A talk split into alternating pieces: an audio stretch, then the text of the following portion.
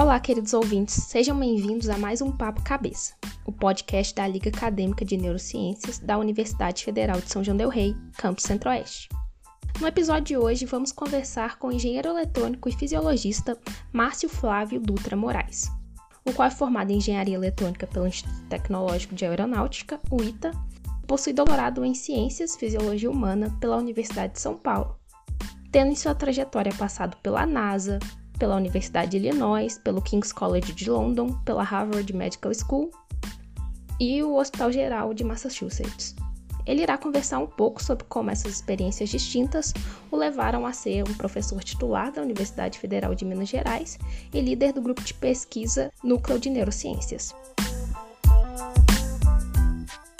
É, Márcio, seja muito bem-vindo. É, muito, estou muito agradecido de você ter aceito esse convite. Isso faz muita diferença para a gente que está aqui na, na Universidade do Interior menor, né? Nós temos um campus pequeno, são cinco prédios, para você ter uma ideia, é o nosso campus inteiro. Nós somos um campus afastado da universidade, né? E um, os meninos têm um, um, grande interesse em neurociência, fundaram a Liga. É, desde o início eu oriento as atividades da Liga, eles são muito ativos. Então eu acho que faz muita diferença a gente conseguir trazer pessoas como você aqui para conversar com eles para eles verem a perspectiva que eles têm, né, eh, para de vida mesmo, trocar experiências, tá? E esse, a gente chama esse evento de papo cabeça. A gente está tentando fazer mais ou menos um por mês e os primeiros convidados são meus familiares científicos, digamos assim, né? Então eu falei para eles que você é meu irmão mais velho, com a sua licença. e seja muito bem-vinda, a Isadora você já conheceu. Ela é a presidente da Liga, Olá. E eu vou passar a palavra, eu vou tentar ficar quietinha aqui, apesar de eu ter tendência a falar muito, eu vou tentar deixar a palavra com eles e com você. Tá? Muito bem-vindo. Honra e um prazer.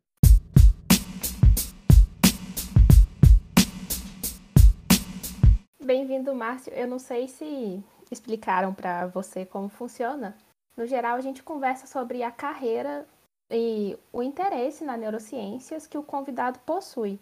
E a Cris passou para a gente o seu Lattes, e eu estava achando bem interessante que você é formado em engenharia eletrônica, né? Que a gente já teve um convidado que foi engenheiro também, o Vinícius. E eu acho muito interessante quando a pessoa. Vinícius Rosa Cota? Esse. Vinícius foi meu estudante de iniciação científica, de mestrado, de doutorado. Na verdade, não fez mestrado, ele foi para o doutorado direto.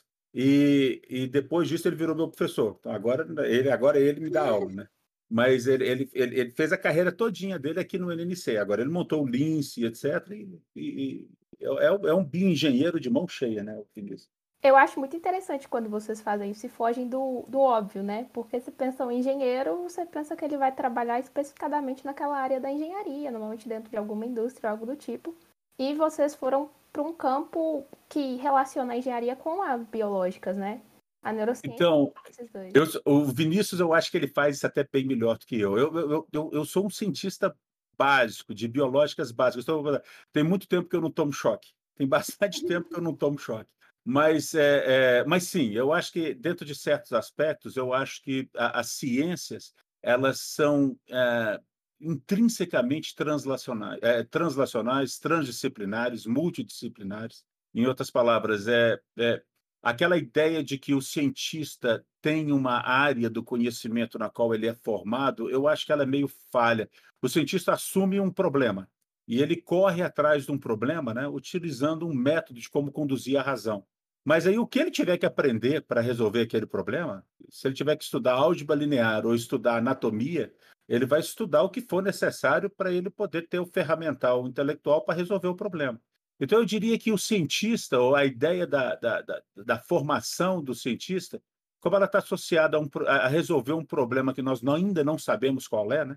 Ou seja, o profissional de uma determinada área, você sabe qual é o problema e você tem que resolver ele. Então, como nós já sabemos como resolver, eu treino o cara para resolver. Mas como é que eu treino alguém para resolver um problema que ainda não apareceu, né?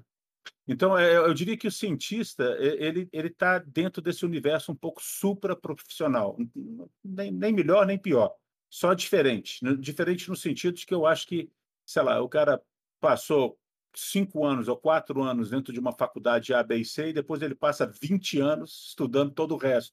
Eu acho muito complicado você chamar esse cara de fisioterapeuta, farmacêutico, biólogo, sendo que boa parte da vida dele ele estava estudando tudo que ele precisava para poder resolver problemas. Então, é, dentro dessa ideia, é, é eu vou dizer o seguinte, sim, eu, eu, como Vinícius, a gente usa tudo que eu podia aprender durante a vida para poder resolver os problemas que nós estamos empenhados em resolver. Mas eu até acho que o Vinícius ele, ele tem uma, uma vocação mais para a área de engenharia mesmo, e ele conseguiu fazer um trabalho de bioengenharia muito bom, muito bom. Eu até acho invejável as coisas que ele conseguiu, até mesmo na criação de dispositivos né, eletrônicos, etc., para resolver problemas. Eu concordo muito com o que você falou. Eu acho que a gente tem o papel de resolver problemas, né, no geral. Essa é uma ideia bem básica na maioria das profissões. E que não importa a área do conhecimento, a gente precisa utilizar todas as ferramentas necessárias para resolver, para achar uma solução. E acaba que muitas vezes as ferramentas, as, os conhecimentos das diferentes áreas, eles convergem, né? Eles vão completando um ao outro e acaba sendo incrivelmente necessário. Eu tenho uma pergunta que eu acho que é o que a gente costuma fazer para iniciar quase todos os papos cabeça que a gente fez até agora, que é o que despertou o seu interesse nessa área da neurobiologia e da neurociência? Uh, a minha carreira, como você viu, você, eu acho que você está colocando, é um pouco torta. Eu, eu, eu entrei é, para trabalhar dentro. Bom, eu, eu, eu sempre tive um interesse muito grande em, em, trabalhar na área de engenharia, de engenho, de construir coisas. E, uh, na minha época, eu, eu fiz colégio militar aqui em Belo Horizonte. E eu, eu, realmente queria muito trabalhar com engenharia eletrônica, ou seja, aquela parte de construção de sistemas, computação, interfaces entre computadores e outros dispositivos, telecomunicações. Eu sempre quis mexer muito e, e era, um, era um desejo antigo. Então, de onde que nasceu isso, esse desejo de mexer com essa área? Eu acho que ele veio da época que eu fiz a minha high school nos Estados Unidos. Eu, eu, eu, a minha, minha formação sempre foi meio trocada. Eu fui aprender português, eu tinha sete anos de idade. Então, eu fiz um, um pedaço da minha educação básica é, é, fora do país. Mas é, um dos professores que me influenciou muito foi esse Mr. Saunders. O Mr. Saunders ele era um cara que trabalhava no laboratório de, de elétrica e eletrônica é, é, da high school, que era John Adams High School, que era a high school que eu fiz. E esse cara me, realmente ele me influenciou muito para essa área de dispositivos. Então, cheguei, é, falei, vou fazer vestibular para essa área. Eu sou da época que você tinha que ainda fazer vestibular um para cada universidade. Ou seja, não, não tinha nem, não tinha. Quer fazer para o UFMG, tem um vestibular só para o UFMG, o outro só para outro. E, e, e, o papai era professor universitário, então assim era muito difícil ele pagar os cursinhos que eu queria porque a única faculdade de engenharia eletrônica mesmo que tinha no país era o ITA, era o Instituto de Tecnologia Aeronáutica. E eu queria muito fazer o vestibular para lá, mas eh, o colégio militar era muito bom, mas ele não me dava a formação legal para ir para lá. Então, o que a, acabou acontecendo é que eu, eu, eu, fui procurando escolas que pagariam para mim o meu estudo. E, e, em parte, por serviços prestados. E uma dessas escolas foi o Impacto, era um, era um cursinho no Rio de Janeiro, que era o melhor cursinho que tinha na época, né? E esse cursinho do Rio de Janeiro, é, é o, o, o, cara chamava Coronel Roquete, que era o, o dono do cursinho. E ele pegava os primeiros colocados dos colégios militares e oferecia uma bolsa. E eu aceitei e fui para lá com tudo pago. Eu tinha até lugar para morar, financiado por, por essa escola, né? E aí eu só em contrapartida tinha que fazer 12 vestibulares. Então eu fiz vestibular para Escola Naval, Marinha Mercante, AMAN, ITA, AFA, Fundão, nossa, até cuspe a distância eu fiz prova para eles. E aí passei no ITA e fui para o ITA. Então, no ITA, eu trabalhei especificamente com essa área de aeronáutica. É, nós fui é, é, bolsista do PET, eu não sei se isso existe ainda, PET tem, né? PET da CAPES, é um programa especial de treinamento de iniciação científica da CAPES. E ele, nossa, muito legal esse negócio. Abriu meus horizontes. Eu trabalhava com um projeto de simulador de voo para o Tucano T-27. E, a, e apaixonado pela área, era isso mesmo. Só que o simulador de voo, você poderia controlar é, se ele é, subia, descia, rolava, a gente chama de roll, pitch, eram era movimentos que o avião fazia, né? E a gente controlava esses atuadores, então você sentava numa cabine e o atuador ficava levantando. E na minha cabeça, assim, pô, se eu pudesse agir sobre a área do cérebro que é, acha que eu estou movendo, eu não precisava de nenhuma dessas engrenagens malucas aqui. Eu poderia só estimular, sei lá, o sistema. Hoje, hoje eu vou colocar em termos da linguagem que eu não tinha na época, né? Eu poderia ativar o sistema vestibular. E se eu quisesse acelerar, saco e o trículo, eu tinha uma ideia de aceleração linear. Se eu mexesse em canais semicirculares, eu podia achar que eu estava rodando para um lado e para o outro. E eu poderia realmente soprar coisas e etc., e, e, ter a ideia do voo muito mais precisa, sem precisar dessa parafernália toda. Né? E eu apaixonei por essa área. E aí apareceu uma oportunidade única. E eu acho que esse é o momento que realmente me tirou da área de. de, que me fez trocar para outra área. E, e, e o, que aconteceu foi que teve um concurso nacional no, no Brasil para o que era o Ano Internacional do Espaço. É, é, e, e, o programa chamava Space Life Sciences, é o SLSTP 92. E, e esse era um programa da NASA, onde é ela convidava pessoas de vários países para poder ir para lá para receber um treinamento em projetos de manutenção do homem no espaço. E o Brasil podia mandar um candidato, e eu me candidatei. Eu fui e fiz um monte de provas, tinham provas, tinha entrevistas, não sei o quê. Dei sorte de ser selecionado e fui para lá. Aí eu fui e esse experimento, essa, essa época da NASA mudou minha vida. Porque eu trabalhei muito de perto com o pessoal que efetivamente trabalhou no programa espacial é, é, americano, de colocar o cara na Lua e não sei o quê e tal, e, e, e os programas atuais. Então eu vi dois voos subirem, acompanhei voo de descida da SLST, né, quer dizer, o Space Shuttle, né? é, indo e voltando e tal. E, e, e, isso realmente trouxe uma mudança enorme, principalmente porque a gente trabalhava com problemas de interface. Só para dar um exemplo, né, tiveram vários projetinhos, né, mas o projeto mais legal que eu acho era a gente tinha que construir uma mesa de operação no espaço. Então, como é que é que eu faço, por exemplo, um IV drop, aquele negocinho que fica pingando gotinha para entrar na areia? Se não tem gravidade, a gota não vai cair, né? Então, como é que eu faço efetivamente a água ir para dentro da, da, da, do sistema penoso. Então, nós tivemos que desenhar projetos de engenharia para fazer coisas desse tipo a, acontecerem e tal. É, é, trabalhei no projeto de mioestimulação, eletromioestimulação, para poder evitar atrofia muscular e perda de cálcio em astronautas. O fato é que quanto mais eu começava a ler livros né, sobre a área de funcionamento de órgãos e sistemas, que depois eu fui aprender que chama fisiologia, é isso? Mas é, quanto mais eu fui estudando isso, mais apaixonado eu fui ficando pela área biológica, ou seja, meu interesse começou até a ficar mais na área biológica sobre como é que é que o coração funcionava, o rim funcionava, o pulmão funcionava, o fígado funcionava, começou a ficar mais nessa área do que efetivamente é, é, ele estava na área dos problemas de engenharia, ou seja, como é que eu vou fazer para fazer um dispositivo que mede A, B, C ou D. E, e nessa época, então, eu, eu, eu, tomei a decisão de quando eu voltei para o Brasil que eu ia, eu ia investir nessa área. Então, eu, no último ano do ITA, eu comecei a comprar livros como Leniger, de bioquímica, é, é, é, o Monte Castle, é, vocês nem usam ele mais, mas o Monte Castle foi um livro muito interessante que eu peguei de fisiologia na época, me influenciou muito, é, junto com Guyton, junto com outros livros, mas o Monte Castle era um, ele é muito mais voltado à área de neuro. Né? E é, eu comecei a ler esses livros no meu último ano e resolvi fazer um trabalho de conclusão de curso na Faculdade de Medicina de Ribeirão Preto. E é, eu fiz com o professor Vamberto Varanda. Então, é, ainda não era o, o, o, nosso pai científico, meu e da, da Cristiane Tilelli, assim, é, que, que foi o professor Norberto Cairasco. Mas o, o Vamberto Varanda, ele era uma figura interessantíssima, porque ele também trabalhava um pouco nessa interface. Ele era um cara que era muito bom de matemática, muito bom de, de física, e tinha um, uma clareza de raciocínio, um raciocínio analógico, dedutivo, é, é, assim, na forma de ele, ele, criava uma teoria sobre algo e ia deduzindo até ver como é que a natureza funcionava. Aí ele ia e fazia o experimento. Aí ele trabalhava da teoria para o negócio. O raciocínio que nós estamos mais acostumados em biologia chama indutivo.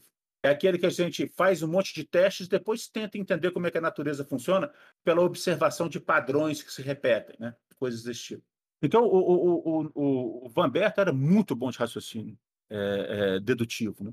E, e uma vez nessa porta de entrada, eu falei, ah, eu quero trabalhar com isso. Mas eu, na mesma hora que eu vi que eu queria trabalhar, eu falei, se eu trabalhar junto com um cara tipo o Vanberto Varanda, eu, eu vou continuar sempre com uma falha num processo formativo da, da, de biológicas mesmo. Né? Então, é, eu, eu falei, ah, eu vou fazer o curso de medicina. Aí eu voltei para o ITA e falei, vou, vou começar a estudar para fazer o curso de medicina. E é, acabei o ITA e fui para Ribeirão Preto. Quando eu cheguei em Ribeirão Preto, eu encontrei uma outra figura. Então, é, vocês vão olhar que a gente acaba encontrando pessoas que modificam profundamente a nossa vida. Né? E esse foi o professor Antunes, Rodrigues Antunes. O professor Antunes que era o diretor da Faculdade de Medicina. E eu encontrei com ele e falei com ele, estou com a ideia, vou fazer o curso, estou querendo estudar e tal, vou fazer o vestibular para a USP e vou, vou entrar para cá para estudar medicina aqui. E a razão de ter ido para lá era um pouco por causa do Vanberto Aranda, etc. Mas também, assim, lá tinha um excepcional biotério. Depois eu vou explicar que essa foi um dos fatores decisivos meus de ir para lá.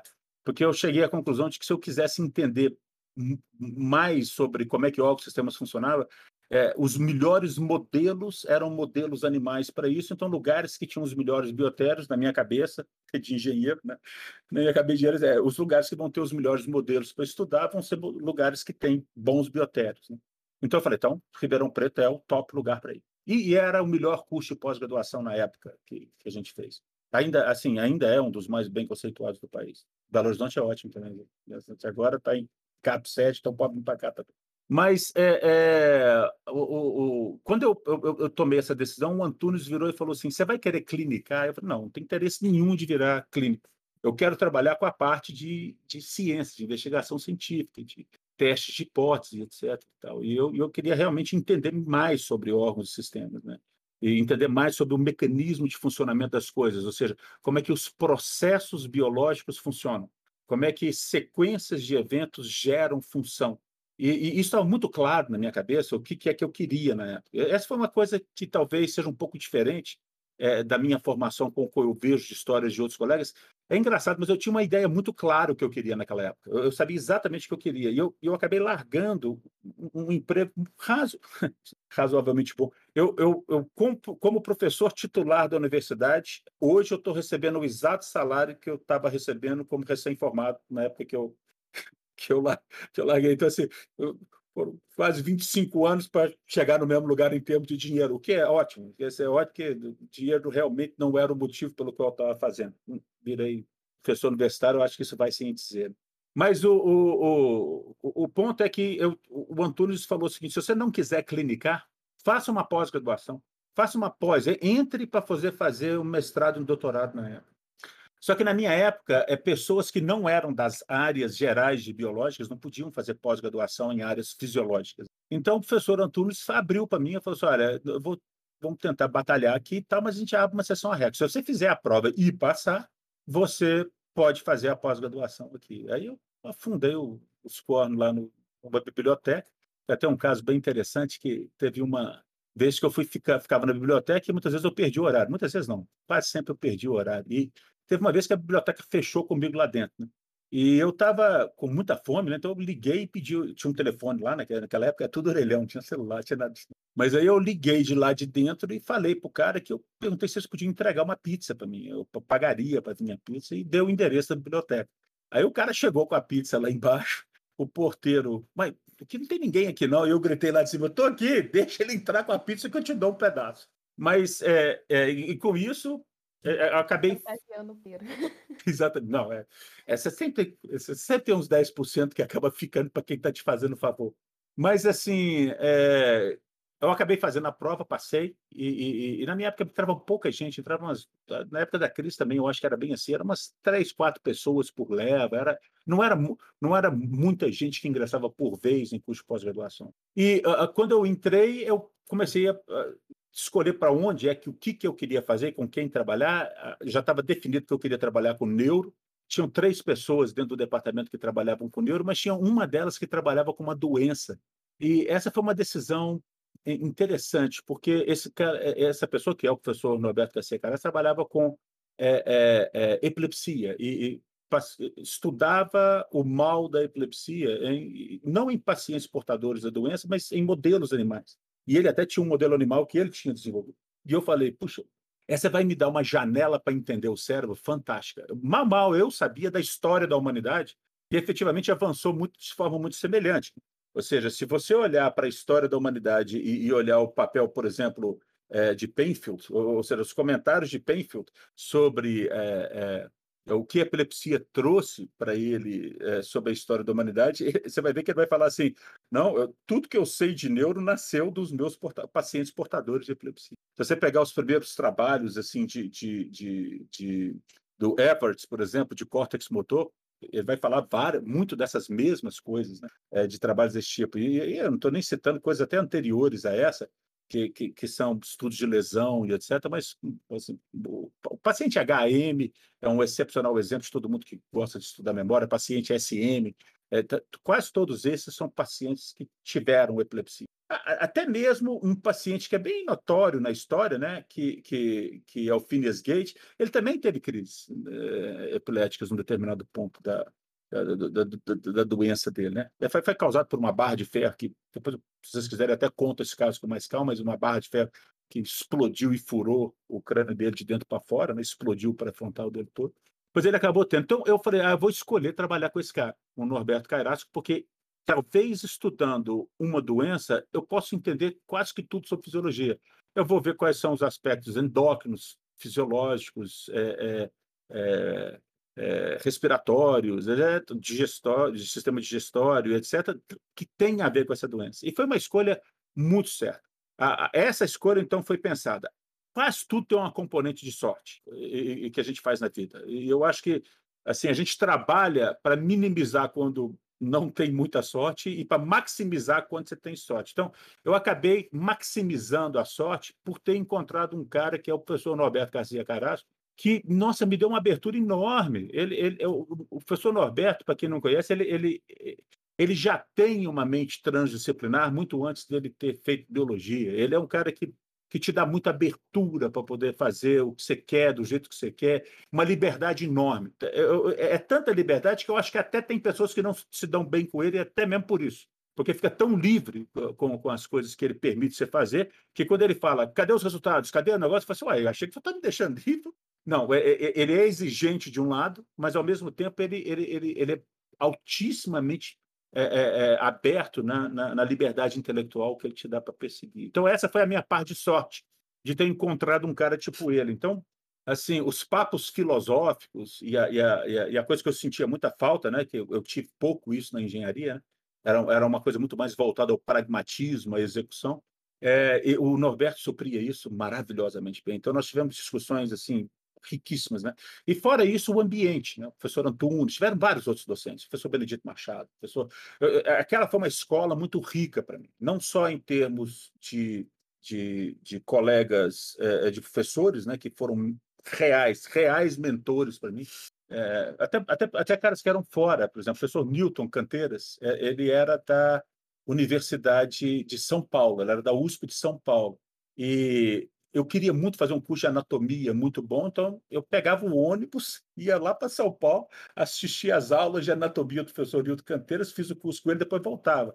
E até hoje nós somos muito amigos, né? E eu, eu não tenho dúvida nenhuma em falar que ele é certamente um dos grandes mentores e grandes é, é, influenciadores, né? Do, do, jeito que eu compreendo, né? O, o cérebro e, e a arquitetura do cérebro, como é que ele funciona. Então, assim, eh, vários desses nomes vieram tanto da, como, do, dos docentes, né, mas vários deles foram colegas, discentes, me influenciaram muito. Né? Então, assim, é, é, Chanca Júnior, professor Armênia Guiar dos Santos, professor Eduardo Colombari, é, professor Rubens Fazan Júnior, professor Valdo Dias, é, Helder professor Andréa Raibara, vários dessas pessoas foram contemporâneos meus. Eu, eu e a eu e a professora Cristilera, nós fomos contemporâneos, mas assim, eu estava pratic, praticamente já indo embora, eu já estava quase saindo da universidade, da, da, da USP, quando ela estava entrando. Então, nós, nós pegamos um. Assim, nós nos conhecemos, mas nós acho que nós não fizemos quase nenhuma cirurgia juntos. Basicamente, assim, nós, não, nós não operamos bicho junto, ou fizemos coisa junto. E, e, e, e, essa turma, eu fazia isso com eles, assim, tinha a famosa pizza das 11h30. Quer dizer, pediu uma pizza às 11h30. Da... Vocês terem uma ideia, que a minha base alimentar era miojo e pizza, né? Assim, nessa época. Mas é, a gente pedia essa pizza e, e, e, ficava trabalhando até de madrugada na universidade. E é, teve uma época que eu tinha que me manter, eu criei um, um curso de, de línguas, né, de inglês e de PowerPoint de apresentação para empresários da área de Ribeirão Preto que tinham que fazer cursos fora ou seja, eles tinham que ou viajar para assistir algum congresso internacional, ou efetivamente ir para assistir algum, algum curso fora do país. E as empresas queriam alguém que desse um treinamento para esse pessoal viajar. Então, eu criei um curso para poder resolver isso, me vinculei a uma escola de inglês, e isso me dava um complemento salarial para poder trabalhar. Né? Teve até um episódio interessante sobre essa história de e aí a, a formação mista. Né? Então, assim, nessa época para diante, um neurofisiologista clássico, né? assim, aquele cara que Assim, todos os meus dados experimentais vinham de ratos, etc. E tal. Mas, ao mesmo tempo, por exemplo, um, um, onde é que as coisas se misturavam? Teve um experimento que a gente fez que era de ritmicidade biológica. Ele era um sistema chamado SARAB, Sistema Automatizado de Registro de Atividade Biológica. Você pregava ele na caixinha do rato e ele falava toda. O rato, é, é, o sistema anotava o horário toda vez que o rato encostava na tampa da gaiola para fazer alguma coisa. Então ele encostava na tampa, anotava o horário. Então com isso eu podia fazer um negócio que a gente chama de actograma. O actograma é o seguinte: ele mostra as atividades do animal ao longo de um período de 24 horas. E como era de se esperar, ele tinha uma alta atividade de noite, baixa atividade de dia, alta atividade de noite, baixa de dia. Então eu registrava esse bicho durante, sei lá, 15, 20 dias. Então você tinha um borrão de atividade entre 8 da noite e 8 da manhã, por exemplo. E eu podia ver como é que coisas afetavam isso, como pinelectomia e etc., afetariam essa capacidade do, do bicho ciclar circadianamente. Esse sistema, eu olhei para ele e falei, eu acho que dá para ganhar dinheiro com esse negócio em vez de só fazer pesquisa. E é, é, é, isso não existe mais. Mas na minha época, em shopping center, o pessoal tinha carrinho de autorama. Alguém sabe o que é isso, não, de vocês? Vocês já ouviram falar em carrinho de autorama? Nossa senhora, estou pré-histórico aqui. Era uma, uma, pista de corrida, onde é que você botava os carrinhos e o cara ficava com o controlinho de apertar assim. E aí o, o, o carrinho ia, ia, ficava correndo. E, e, e, o ponto é que tinha algumas desses negócios em shopping que tinham oito pistas. Então, uma das coisas que o shopping precisava era contar quanto tempo o cara estava brincando, para ele poder, se ele pagasse 10 minutos, desligar a pista com 10 minutos, contar o número de voltas, o tempo em cada volta, para fazer corridas entre os carrinhos, etc. Aí eu peguei esse Sarab, adaptei ele às corridas de carrinho de autorama e vendi ele. E eu, eu devo ter vendido isso para uns três ou quatro shoppings, o que me rendeu grana o suficiente para comprar uma casa. Acabei comprando uma casa em Ribeirão Preto, onde engenheiro é? neurofisiologista também é empresário, empreendedor. Não, é, na verdade, eu, essa foi até uma outra coisa que eu tentei até aqui. Eu, nós criamos uma empresa aqui chamada Cananda, e vários sistemas que a gente desenvolveu aqui foram para escolas particulares, é, aqui o UniBH, etc. Algumas, algumas várias para escolas é, é, públicas, né? Como é, eu acho, eu acho que para a Universidade Federal de São João acho que não foi nenhuma, mas o Vinícius montou isso comigo, eu e ele. Basicamente isso parte desse dinheiro foi que comprou a casa do Vinícius em Belo Horizonte quando ele acabou é, é, é, tendo neném, né? Ele, ele acabou se casando, né?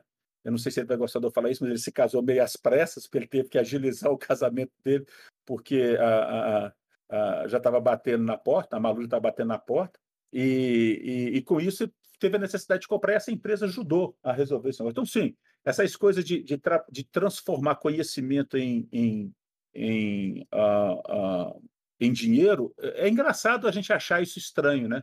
Mas pega o skill set necessário para você formar um cientista. O que eu quero dizer, desculpa o anglicismo aqui, pega um conjunto de, de dons, de, de, de, de, de coisas que você tem dentro da sua formação para ser um cientista. E olha o que, que é que isso realmente significa. Olha, vocês sabem coletar números, vocês sabem, dentro desses números, escolher quais são bons ou ruins para poder testar uma hipótese. Vocês sabem computar ou processar esses números para efetivamente falar que tem chance daquilo poder defender ou, ou não defender a sua hipótese. E você toma decisões baseadas em fatos. Ou seja, você tem uma forma muito clara de conduzir a sua razão na busca da verdade sobre as coisas de um jeito sistemático de um jeito é, é, é que, que minimiza a chance de erro. Olha, isso é interessante para qualquer empresa, né? Ou seja, qualquer empresa que, que, que, que, se preze, ela não quer um cara que faça um troço do achismo. Então, é engraçado como é que algumas vezes eu vejo pessoas com formação científica falar que, puta, eu tenho que ser professor, eu tenho que ser acadêmico, porque eu não me encaixo no mercado de trabalho.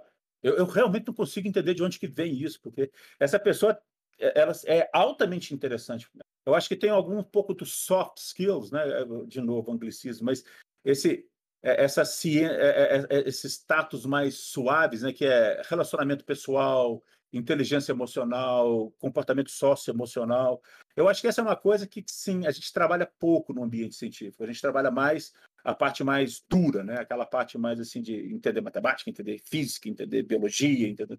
Então, talvez um pouco de treinamento dessas coisas mais de relacionamento humano seja interessante, porque pouco do que a gente faz vira algo impactante para a sociedade você não tiver. É, é, um, esse tato, né? Se você não tiver um pouco dessa maturidade emocional, até mesmo para conversar com a sociedade. Então, assim, é, nesse aspecto, é, é, eu não consigo, nunca, nunca entendi muito bem porque que parece que nós vivemos em dois mundos diferentes, né? Eu já ouvi várias pessoas da área do, do mundo empresarial falar que não, no mundo real é como se eu vivesse no mundo imaginário aqui dentro. Senão, quando eu vou para a universidade, eu estou indo para um país das fadas, né? Mas, e, e o outro lado é, é, é, o cara da universidade, é, nossa, se eu não virar professor ou acadêmico, eu não sei o que eu vou fazer da vida, que eu só sei fazer isso. Como assim você só sabe fazer isso? Cara? Você é muito bom que lidar com pessoas, dirigir equipes, tomar decisões baseadas em fatos. Então, nem um lado nem outro, né?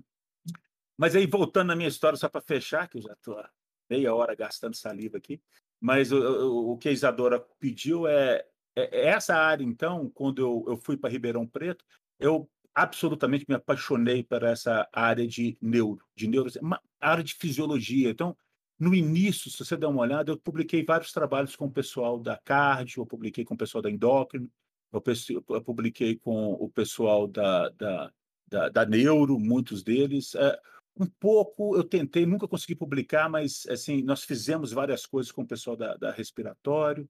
Então foi, foi muito interessante essa essa essa evolução, né? Onde realmente a, escola foi riquíssima em termos de formação acadêmica na área de como é que os processos biológicos acontecem e como é que órgãos e sistemas operam, né? E, e, e, o princípio de funcionamento, o mecanismo de funcionamento de órgãos e sistemas. Então a formação foi muito boa e eu me, absolutamente me apaixonei por isso. Então depois que eu saí de Ribeirão, eu, eu fiz um, eu perguntei para o Antunes, né? Eu, eu, preciso realmente fazer mestrado. Eu não queria, eu estou tão convencido de que é isso que eu quero para minha vida eu queria fazer doutorado direto. E, e, nessa época tinha chance de fazer isso. Foi a primeira, uma das primeiras levas. Eu lembro que o Eduardo Colombari foi, eu acho, o primeiro a fazer isso, e depois eu e a Andréia fizemos. E aí eu fiz o doutorado direto, então eu não fiz mestrado, eu, eu, eu, eu, não tenho mestrado. E no meio do doutorado eu fiz um pedaço dele nos Estados Unidos. Quer dizer, eu fiz um, é, o, o, que hoje a gente chama de doutorado sanduíche, né? Quer dizer, você, você faz um, um pedaço do seu da parte experimental sua instituição estrangeira. Eu acabei rodando os Estados Unidos todo para tentar escolher um lugar, e, e, e, o lugar que eu acabei indo foi é, é, Peoria, em Illinois, que foi onde meu filho do meio nasceu. Então, é só para dizer que no meio dessa maçaroca toda eu já estava com dois meninos. Assim, é, é, eu realmente não sei como é que isso aconteceu, assim, de, de eu ter saído disso vivo, porque é, é, é uma loucura, né? Assim, a, a criança toma 100% do seu tempo e, eu, e no meio dessa desse absurdo todo, ainda tinha essa revolução familiar, que é a família crescendo. Mas aí, quando eu voltei para o Brasil, eu fiz um timing quase que perfeito para para eu ter os trabalhos publicados, ter a, a, a, minha formação finda, e eu meio que estiquei até o último dia que eu pude a data da minha defesa de doutorado para coincidir com o exame de seleção aqui na UFMG. Que eu queria voltar para cá. Meu, meus pais são daqui, né?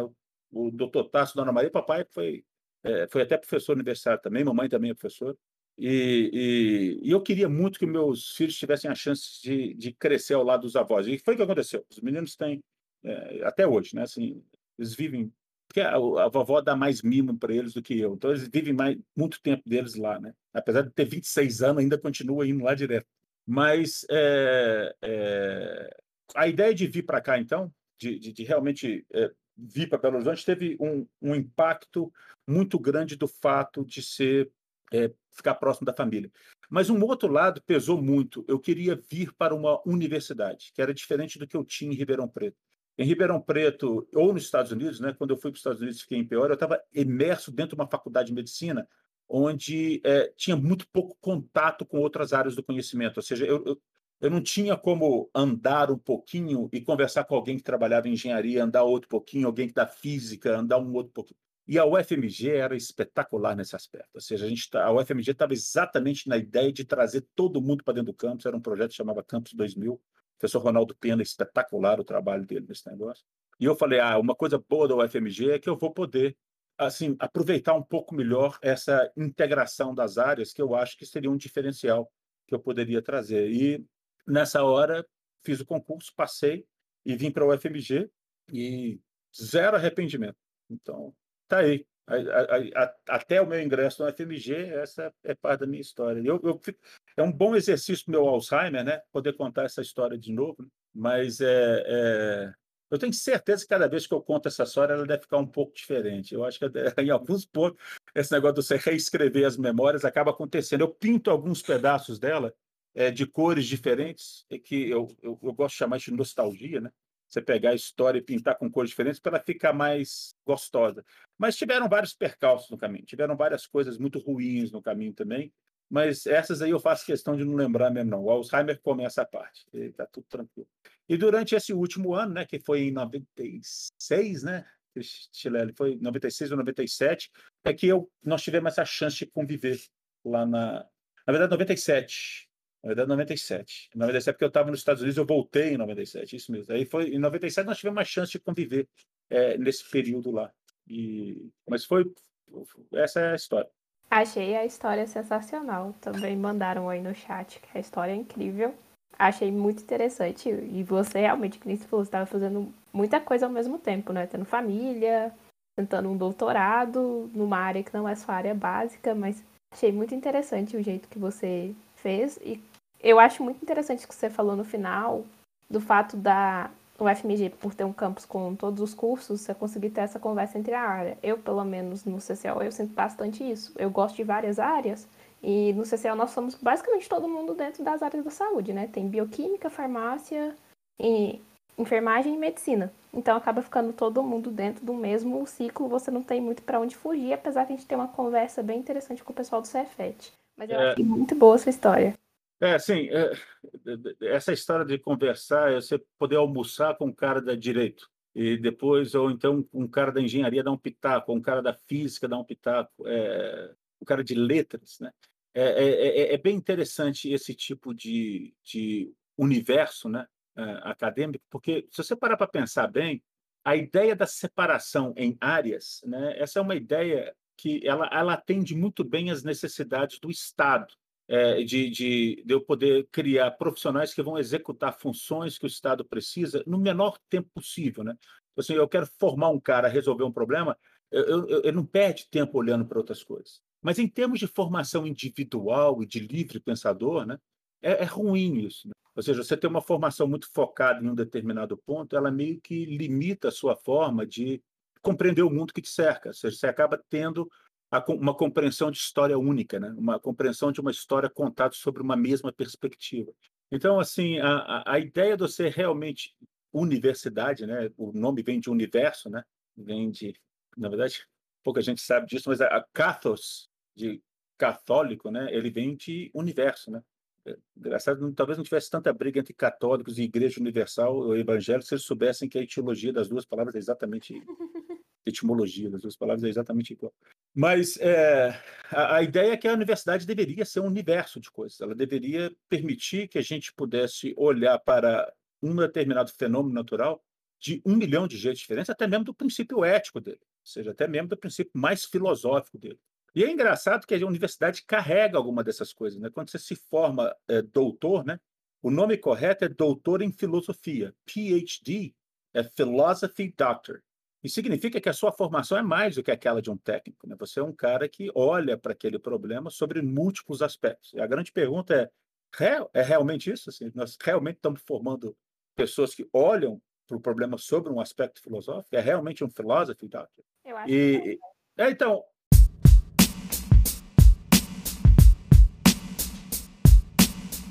Está ficando cada vez mais especificado, na minha opinião. Cada vez estão limitando mais os quadradinhos de cada área.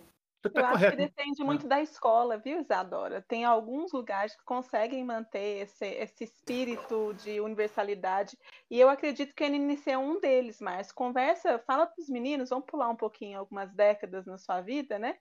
E com, é. fala para os meninos o que, que acontece hoje, né, sob a sua alçada, porque você ele é um coordenador de um grande grupo de pesquisa lá na, na UFMG, de muito sucesso. Eu queria que você contasse um pouco para ele sobre o que está acontecendo hoje em dia na sua vida claro. acadêmica. É, você, o NNC, depois se vocês quiserem olhar em mais detalhe, é www.nnc.nucleodeneurociências.ufmg.br. Aí, lá tem os canais do YouTube, tem as aulas, tem tudo, tem Instagram, tem um monte de coisa nossa lá. Então, como é que é que o pessoal fala? Eu estou aprendendo isso agora. É, inscreva-se, inscreva, vai lá e inscreve. Mas o, o, o NNC, ele sempre teve essa característica transmultidisciplinar. Então, se vocês derem uma olhada, um, entre os primeiros estudantes que eu tive aqui, eu tive o Michel Bernanos, era um médico, o, o, o, o, Lucas Henrique Maia Magalhães era um médico, a Cláudia era uma bióloga e o Vinícius Rosacota era um engenheiro. Ou, seja, o Leonardo Bonato era um engenheiro, o Elvano era médico, o Flávio era fisioterapeuta. Ou seja, nós tivemos de tudo aqui: né? farmacêutico, fisioterapeuta. Isso é só o pessoal que está comigo, mas somando a, a, os outros membros, né? Grace Esquenato, é, é, é, André, professor, professora Grace Esquenato, professor André Ricardo Massancini, professor Eduardo Mazzoni, somando eles, aí tem, aí, aí tem absolutamente de todas as áreas, né? E o que, o que acabou acontecendo, então, é que nós fomos capazes de talvez abordar o problema sobre óticas múltiplas. Então, vamos, vamos dar um exemplo específico da epilepsia, mas depois nós podemos falar sobre memória ou sobre qualquer uma dessas outras áreas. Uh, isquemia, uh, vascular encefálica, etc. Então, nós podemos falar sobre outros dos problemas do NC, mas eu vou concentrar, já que nós começamos com epilepsia, é, o, o NNC hoje consegue trabalhar tanto com modelos matemáticos de circuitos neurais, a gente desenha modelos matemáticos que mimetizem condições clínicas ou mimetizem dados experimentais que nós temos. Então, nós tínhamos uma ideia de que padrões diferentes de estimulação elétrica, em termos da organização temporal deles, poderiam evitar o acoplamento entre os circuitos e isso causar uma, uma interrupção do processo da crise, né? ou seja, eu, eu bloquear a crise, não deixar ela acontecer. Nós tínhamos modelos matemáticos que nós criamos que mostravam que isso era possível e batiam com resultados experimentais que nós fazíamos em animais. Ou seja, a gente usava os dois padrões e mostrava que animais com, que tinham crises induzidas né, por uma droga, que é uma droga pró-convulsiva, a gente chama de PTZ, essa droga ela, ela gera o um modelo de crise e a gente conseguia atrasar, ou retardar ou precisar de muito mais droga para ter a crise quando eu usava um modelo que, que, que era esse modelo aleatório de estimulação. Ao mesmo tempo, a gente envolvendo o pessoal da medicina, nós testamos várias das nossas ideias de, de, de descobrir que uma rede estava normalmente acoplada. Nós testamos isso em animais e em pacientes. Nós temos dados no Hospital Felício Roxo, por exemplo, é, que foi a defesa do Sérgio Cansado, agora, que, que, que testou um determinado tipo de estimulação é, é, é, sensorial, que é uma estimulação auditiva modulada em amplitude, a gente chama de auditory steady state evoked potential, né, ou steady state potentials, que ela é um, é um som assim, ó, uh, uh, a, a, frequência é a mesma, é sempre mesmo, tu, só que você aumenta e diminui o, o, a, o volume a uma frequência específica. E a atividade do cérebro, ela, ela tende a sincronizar com o aumento e diminuição dessa atividade. O que nós observamos é que é, é, o, o, fato do, do, paciente ser um portador de epilepsia modificava substancialmente o jeito que o processamento auditivo ou as áreas que eram recrutadas durante esse tipo de processamento auditivo. E, e, e, nós temos dados em experimentais que foram feitos pelo Samir, que a gente usou a mesma coisa, usa essas respostas. Nós temos uma, a Johanna, por exemplo, também publicou vários artigos sobre esse negócio, fazendo isso, né? Então, assim, nós temos dados publicados em revistas das I3E de engenharia. Por exemplo, a, a gente tem mantido uma média aí de talvez no NNC completo, talvez uns 20 artigos por ano, 30 artigos por ano de publicação. Então, é uma quantidade grande de publicações é, por ano. É, mas só esse, esse grupo nosso que trabalha só com essa área, nós temos aí uma média aí de talvez uns oito artigos por ano é, é, é, dentro desse negócio e nas mais re diferentes revistas possíveis, né? É, as revistas estão da área de é, engenharia elétrica, é, clínica, é, ciência básica, biologia. Então, assim, esse tipo de negócio tem sido muito enriquecedor. E muito recentemente, então, iniciativas mais da professora Grace Kenato tem trazido até um mundo bem diferente para nós, que é o mundo de trabalhar com educação. Então, é como é que, é que a neurociências poderia ajudar a gente a, a melhorar processos é, de memória, de associação, de aprendizagem e de compreensão de conceitos, misturando técnicas que nós sabemos que têm uh, importância em neurociências. Então, assim, essa área da neurociência e educação acabou fazendo até, a Grace primeiro fez isso, né, que ela se vinculou a gente a essa rede nacional de, de, de, de ciência para educação, e acabou que eu também acabei me envolvendo, também virei é, é, pesquisador associado dessa rede, que é o professor Roberto Lente que coordena isso no, no, no Brasil.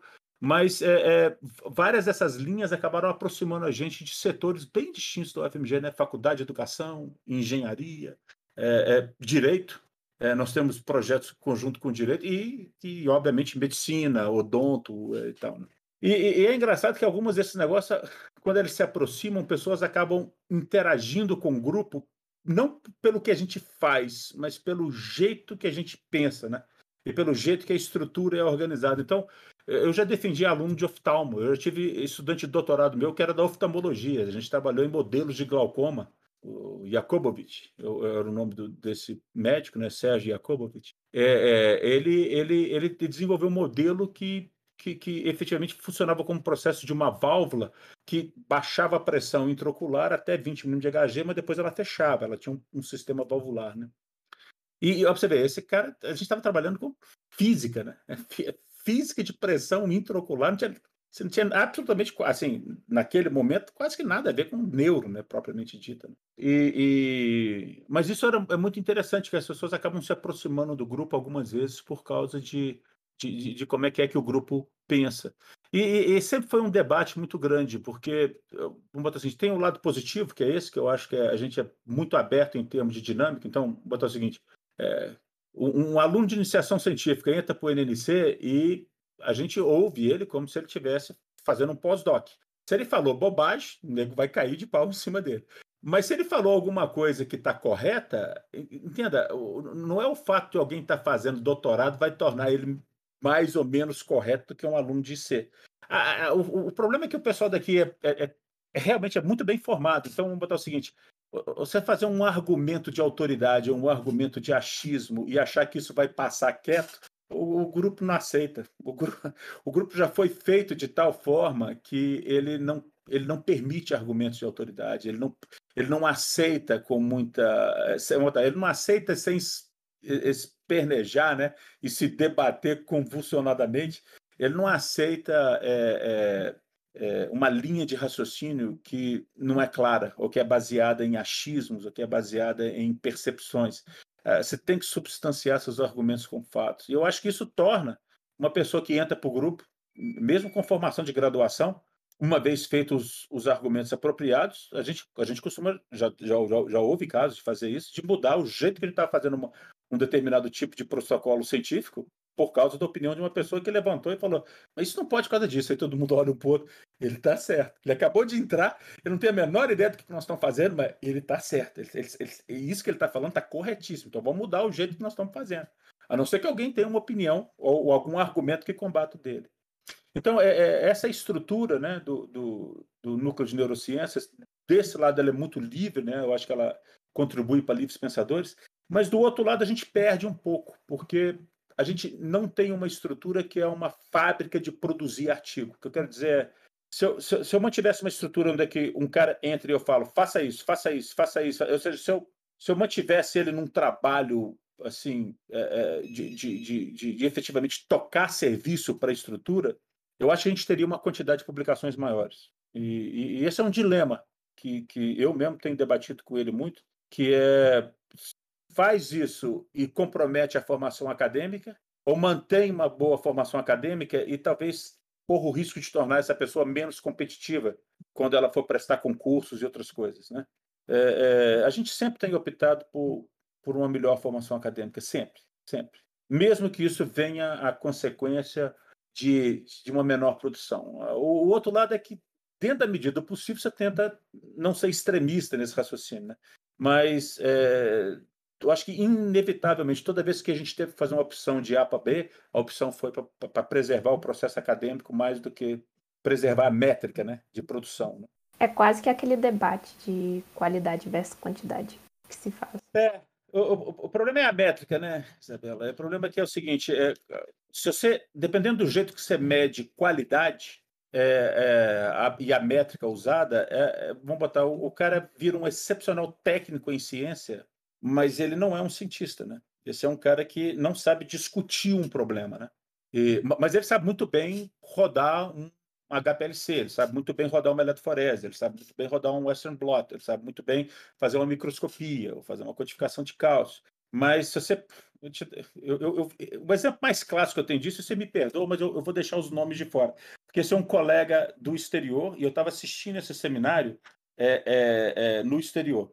E o cara deu um seminário inteiro falando sobre a biofísica de um tipo de canal iônico que a gente que, que gera o que a gente chama de canal funny currents. Ele é um canal com corrente engraçada, né? Porque ele gera uma corrente de fuga de potássio para dentro da, da, da, célula e acaba fazendo com que algumas células é, virem marca-passos, né? Ou seja, a célula quando ela hiperpolariza, ele despolariza, esse canal abre, então ela despolariza e acaba gerando outro potencial. Aí ela vai, despolariza, volta e hiperpolariza. Quando ela hiperpolariza, esse canal abre, ela despolariza de novo e gera outro potencial. Então, ela fica disparando sozinha. E ela gera um processo de marca-passo. O interessante é que esses canais em particular que esse cara estava estudando eram células isoladas. Mas elas eram retiradas do nódulo é, é, sinotrial do coração. Então, eu levantei e fiz a pergunta para ele sobre se essas descobertas dele poderiam ser candidatos, como digital, a, a tratar arritmias cardíacas né? ou tratar focos ectópicos cardíacos. Esse cara, literalmente, no meio de um auditório cheio, falou: que coração tem a ver com isso? Aí eu falei: não, tem a ver porque, assim, é, é, esse ritmicidade é o que você está estudando. Falei, não, eu estou estudando o canal tal, tal, tal. Eu falei, sei, mas esse canal fica no nódulo sinatrial. Aí ele, interessa onde ele fica. Eu falei, porra, aí e, e, a parte interessante disso foi ver que esse era um cara com muito bem formado tecnicamente, entenda bem. As colocações dele sobre a biofísica daquele canal estavam muito bem postas. Mas a total não é, não é nem que ele não sabia, mas a, a total eh, assim, a, o fato dele achar que era totalmente não importante, ele entendeu o contexto, me assustou. Porque é, parecia que ele estava orgulhoso de dizer que isto, o contexto era irrelevante. Né? Parecia que existia um certo orgulho em dizer que a hiperespecialização é, é, é, era uma das benéficas. E, e, e, na hora que eu achava que isso, eu, falei assim, ah, mas eu acho que era muito importante relacionar. Meio que a resposta dele foi, você já viu o meu currículo?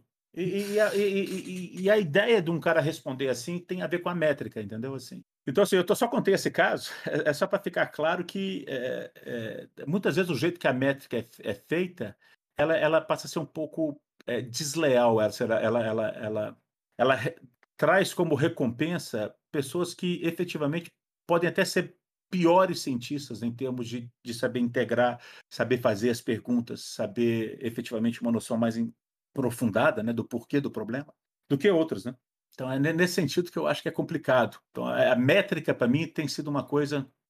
Eu tive, eu fui presidente do nosso comitê do CABF agora no, no, no CNPq, né, que é a área de é, é, o pessoal que toma decisão sobre é, bolsas, é, sobre projetos de pesquisa, sobre universais, sobre bolsa produtividade de pesquisa, etc., das áreas de bioquímica, fisiologia, farmacologia e biofísica, né? e neurociências e, e biomedicina. Mas, é, é, e uma das grandes coisas que a gente sempre debateu dentro desse, desse fórum, né, era, era, era, era falha no sistema de métricas e, e, e, o debate em como, como, como resolver isso, porque a consequência mais devasta desse negócio é que pessoas que estavam ingressando na carreira estavam tendo problemas enormes com financiamento por causa do, do, ciclo vicioso que o sistema de métricas criava. Né? E, e, e, o grande problema desse negócio é que você acaba podando uma geração de potenciais livres pensadores, cientistas reais. Né? Então, uma das seguinte, o Brasil não pode se dar o luxo de errar. Bom, o problema está diferente agora, porque agora nós estamos realmente destruindo as instituições. Então, assim, o problema nosso agora é o buraco ficou um pouco mais embaixo, mais recente. Mas eu, nós vamos voltar, entenda bem. O Brasil é óbvio que vai voltar. Eu, eu, eu olho, apesar desse esse período está difícil, eu olho com muito bons olhos o que o Brasil tem feito nos últimos anos em termos de, de, de, de pós-graduação, de academia, etc. Márcio, apesar de você falar isso para a gente, a sua métrica é fantástica. Se você pensar que um, apenas uma parte do grupo de pesquisa está produzindo oito artigos em um ano, tudo bem que talvez você esteja se comparando com grupos que acho que são irreais, é aqueles grupos é... onde todo mundo entra no artigo de todo mundo. Não, é, essa, não, a, a métrica está boa agora, mas assim, é, eu tenho me questionado muito sobre uh, o preço que eu tenho pago pessoalmente, ou outras pessoas aqui têm pago pessoalmente, é, em termos de, por exemplo, eu me afastei da sala de aula um pouco, e eu, eu odeio isso. Assim, a razão de eu ter entrado nessa profissão foi o, a chance de eu ter chance de fazer isso que nós estamos fazendo agora. Ou seja, basicamente, é eu poder sentar com meus estudantes de medicina, estamos fazendo isso, estou gravando um podcast com eles sobre neurociências, né? E o podcast chama Tálamos, com, com estudantes de medicina da UFMG. Mas, assim, é, é, é, da engenharia, né? Com, com, é sentar com eles e ficar discutindo ideias, projetos e coisas. E, então, assim, parte da ideia da profissão é eu poder ter um tempo para delegar isso. E eu diria que isso, isso tem se tornado um pouco mais escasso, porque, por exemplo, eu, eu sei que hoje eu vou dormir 11 horas da noite, porque o projeto do CNPq Universal, tenho, nós temos que entregar até quarta-feira à tarde. Então, assim, lá estou eu escrevendo coisa e lendo coisa para fazer. Então, assim, chega uma certa hora que, que, que começa a, a cobrar um preço que, eu, eu sei lá se está valendo a pena pagar. E, e, eu acho que, nesse sentido, é que eu estou dizendo que, sim, a métrica está boa, ela está ela tá mas eu não estou é, é, colocando como se a gente tivesse uma má métrica, mas eu estou colocando como se e, não, não é gratuito. Ou seja, isso uhum. tem levado a gente a ter que comprometer algumas coisas que eu não estou muito confortável em comprometer. E, e, e essa avaliação está vindo agora, nesse ponto da carreira, né? E, e o grupo está estabilizado ou, ou, forte o suficiente para poder talvez se manter, é, mesmo a gente tomando uma decisão de ir para outro lado. Eu acho que nós estamos fazendo isso, ou seja, divulgação científica, é, a ideia da gente colocar os nossos canais de YouTube, etc. Mas tudo tem um impacto. Em outras palavras, é oito trabalhos por ano. Quantos desses oito trabalhos são em algumas revistas com impacto maior que sete ou oito? É, é, talvez valesse a pena publicar dois trabalhos por ano, onde os dois fossem de um alto impacto, ou um trabalho por ano, ou um trabalho a cada três anos, contanto que esse fosse um trabalho de bem mais alto impacto. É, mas é, é, complicado isso, Cris. É, assim, eu, eu, eu, entendo o que você está falando e, e em certos aspectos, eu acho que o fato de ter optado por uma formação transmultidisciplinar ajudou na métrica. Uhum. Porque ele permitiu a gente atacar em, em, pontos diferentes. Então, assim, se eu tivesse fazendo um trabalho bem tradicional em termos de farmacologia e fisiologia aplicada ao estudo de estabilidade de redes neurais, se eu tivesse concentrado nisso, eu concordo contigo. Eu acho que a métrica, eu acho que a minha produção seria de dois artigos por ano, um artigo por ano, dois máximo. É, é. É, é, difícil dizer. É difícil dizer. Mas, mas, eu, mas eu, eu acho que o, o ponto central é que é, eu esperaria que, se eu estivesse fazendo o que eu estou fazendo aqui no exterior, a, a gente estaria com uma, uma, produção com, com muito maior impacto, eu não tenho dúvida nenhuma disso. Ah, não, isso sem dúvida. Lá e, são e, muito mais fáceis. É, elas são mais fáceis algumas vezes em termos de financiamento, mas, por exemplo, os Estados Unidos, as relações políticas para esse negócio de métrica é muito pior. Quer ver? Deixa eu te dar um exemplo. É, é, a liberdade que tem um professor universitário depois que ele já passou por três anos da universidade e ganhou é, tenure, né? Ele, ele tenure no nosso, na nossa tradução é que ele passou pelo período probatório. A liberdade é enorme. A liberdade é enorme. Entenda bem, é, um, um professor é, é, associado numa universidade americana, muito provavelmente ele vai ter que renovar o contrato a cada dois ou quatro anos. Isso significa que se ele não estiver produzindo, ele vai ser mandado embora mesmo. Uhum. E o departamento contrata ele para poder trabalhar em uma linha integrada ao que o departamento faz. Então, assim, outro, assim o, o chefe do departamento lá não é um cargo eletivo. O chefe do departamento em alguns desses lugares é o cara que determina o que, que o departamento faz em termos de ciência. Então, eles não têm. Essa, essa, é, assim, nós temos uma liberdade enorme em termos do tipo de pesquisa que nós fazemos e uma liberdade enorme né, em, em, termos de, de poder dosar. Eu diria que a razão pela qual a gente busca essa métrica elevada tem muito mais relacionada ao ego do que ela está relacionada a, a, a, não ter o que comer depois. e, e no Estado... O que eu ah. acho assim é que ah, tem os dois. Eu experimentei um pouco dos dois lados por conta do, do pós-doc uhum. que eu fiz, né? É, o que eu vejo acontecer é que, por exemplo, uma coisa que lá eu, eu percebi é que o prazer da convivência humana ele é totalmente deixado de, nada, de lado em prol da produtividade.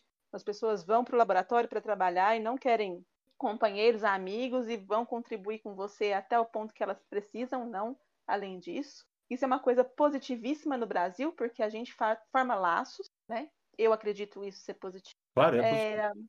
É, mas ao mesmo tempo, é, por exemplo, coisas que eu fico pelejando para fazer aqui, eu não, não pelejaria para fazer lá. Lá sairia muito ah. mais rápido, muito mais fácil, entendeu? Ah. Então eu acho que tem que juntar um pouco. A, essa criatividade é essencial, essa liberdade é essencial.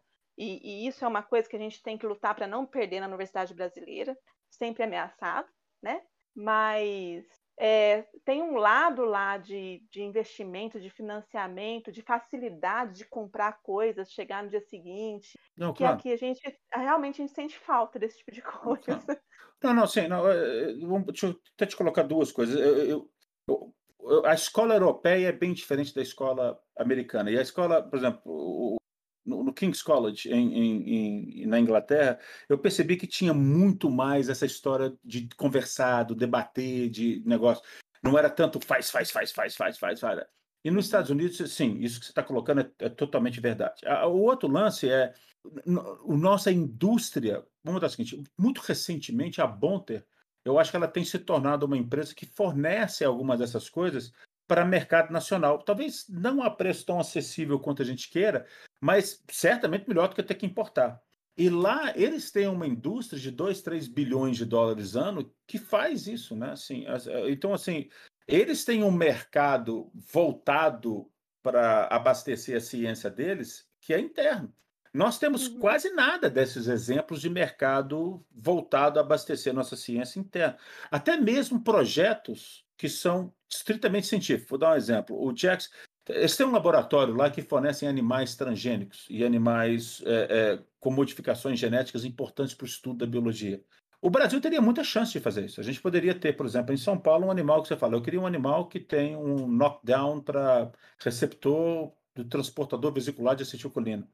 E ele poderia uhum. ter esses animais para fornecer. A gente poderia ter um negócio desse que eu pudesse ligar e falar, eu queria alguma coisa que tivesse isso, esse tipo de receptor depletado no, na substância negra passa reticulata desses animais. Aí ele te vende um animal que tem aquela cara.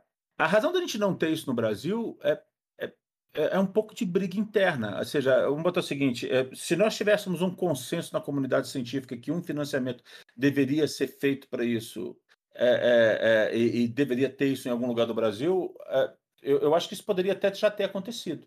Eu acho que a razão pela qual isso não aconteceu não, eu acho que é porque o que acontece é, vai ficar onde? Em São Paulo? Não, em São Paulo não apoia o projeto.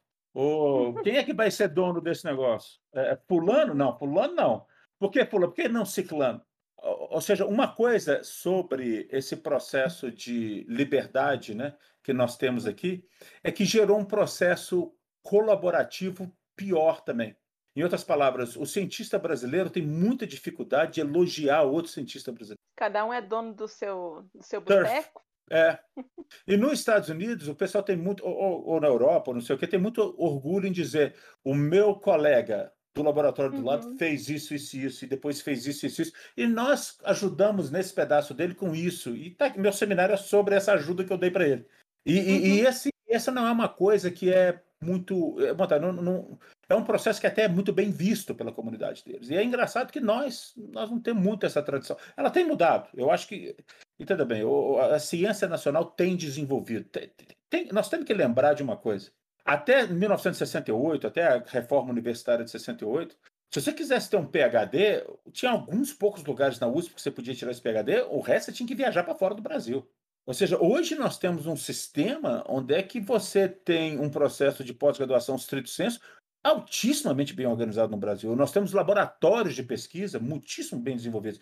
Entenda, nós conquistamos isso de, sei lá, no finalzinho do século XX. Entenda que várias dessas instituições já faziam isso no finalzinho do século XIV. Ou seja, então, assim, é, é, Exatamente nós estamos nós estamos meio que correndo atrás do prejuízo e, e, e tudo isso envolto a um, a um, outro fator que eu acho que é muito complicado. Nós não somos uma nação que efetivamente investiu ou fez o para casa direito no processo de industrialização. Nós não somos uma nação que tem indústria própria para abastecer as necessidades do setor de desenvolvimento.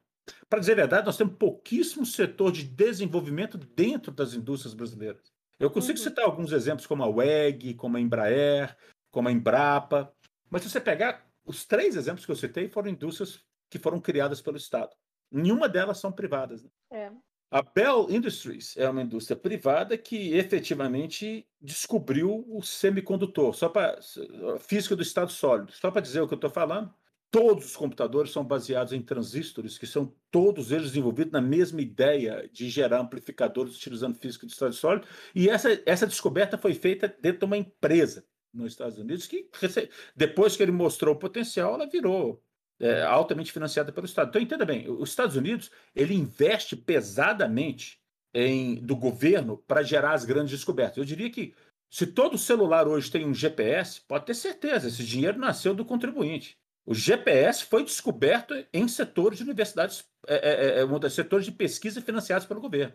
Uhum. Depois disso, ele foi rapidamente transferido para o setor industrial. Então, ele virou, ele virou riqueza muito rapidamente. É, é, esse é o pulo do gato que o Brasil ainda não sacou como resolver. E, e, e, é um pulo do gato importantíssimo, porque ele vai tornar a pesquisa melhor. Como a professora a professora Cris está dizendo, é, é, na hora que nós tivermos um, um, setor de indústria capaz de ajudar a ciência, a ciência vai gerar novas coisas para a indústria. Isso vai gerar uma alta de feedback positivo. É, hoje nós ainda não temos isso. Né? Boa parte das coisas que são descobertas no Brasil são sim repassadas como tecnologia e várias delas para o exterior. Tem indústrias fora do Brasil utilizando a tecnologia que nós estamos criando aqui. Então é uma loucura isso. Eu não queria transformar isso numa discussão sobre política, não, mas. É, é podemos... não, desculpa, a gente. Não, a gente podemos eu, voltar para Deus. Não. De levar para esse lado, porque senão conversa tem bastante para seguir é. aqui. Não, podemos falar sobre neuro.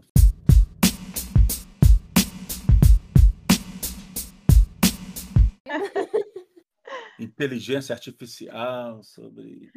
Gente, Ô, Marci, como é que vocês estão na produção de patentes relacionadas à neuro? Ah, não, isso é, isso é legal. Isso tem bastante coisa. Bom, nós temos algumas patentes relacionadas especificamente dentro da área de epilepsia, com as respostas do NPS e, tal, que são patentes já registradas.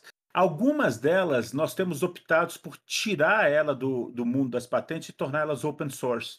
E essa é uma coisa que é, vamos botar assim, para certas coisas elas têm se mostrado uma coisa muito legal, sabe? É, é, porque isso realmente alavanca a possibilidade de outros setores utilizarem de, desses, desses recursos, né? É, se, eles, se, eles, tiverem interesse em desenvolver, né? outros laboratórios, se eles tiverem interesse em desenvolver. Então, a, a, a assim, esse, esse mega universo do open source, eu acho ele, eu acho que ele tem um impacto humanitário maior. Eu, eu, eu gosto mais da ideia do open source por causa disso. Mas sim, em algumas situações a gente tem que conseguir gerar patente. A grande dificuldade nossa não é fazer a patente, a nossa dificuldade é fazer o processo secundário, achar investidores que estão interessados em investir nessa patente para gerar produtos. Porque, é, vamos colocar, esses investidores, muitos deles, eu acho que até vai acontecer da seguinte jeito: esses investidores vão comprar o direito de patentes e revender esse direito para o exterior, entendeu? porque nós ainda não temos várias dessas coisas para poder gerar esse processo do investimento pelo local. Tem mudado muita coisa. O Brasil tem se tornado um lugar com grandes criações de, de, de, de, de startups, etc. Mas, mas, é só para lembrar que esse, esse, essa ideia de investidores e bancos de investimento, né? bancos que direcionam recursos da economia para investir em projetos de risco, Olha, isso é uma coisa razoavelmente nova no Brasil. Eu, assim, eu sei que esse Banco Pactual e alguns desses outros bancos foram alguns das nossas iniciativas in, iniciais dentro dessa área. Mas o Brasil não, tinha, não tem uma tradição, sei lá, centenária nesse tipo de processos de investimento, como outros países eu acho que têm. Então, até nisso, nós também estamos começando a, a, a aprender a mexer, né? E, então, eu, eu queria dizer, essa história das patentes é, vamos botar, em termos delas gerarem dinheiro, outras coisas que nós não tornamos patentes geraram dinheiro mais rápido para o laboratório. Vou te dar dois exemplos de coisas que nós fizemos que geraram dinheiro rápido. Uma delas foi fazer pesquisa por encomenda. Então, eu também não posso citar, porque alguma dessas coisas assim fez parte do contrato que nós assinamos, mas essa empresa queria testar um aparelho deles para espantar rato. E nós falamos, ah, nós podemos testar esse negócio aqui. Então você traz para cá, eu vou te mostrar que o seu rato vai ficar taquicático, sudorético, vai ficar não sei o quê, vai entrar nível de uh, cortisona nele, vai aumentar e etc. E eu tenho como te mostrar que eh, os seus ratos não gostam disso, e se você jogar um outro tipo de som, vai ser inócuo. Você quer que eu faça isso e gere esse relatório?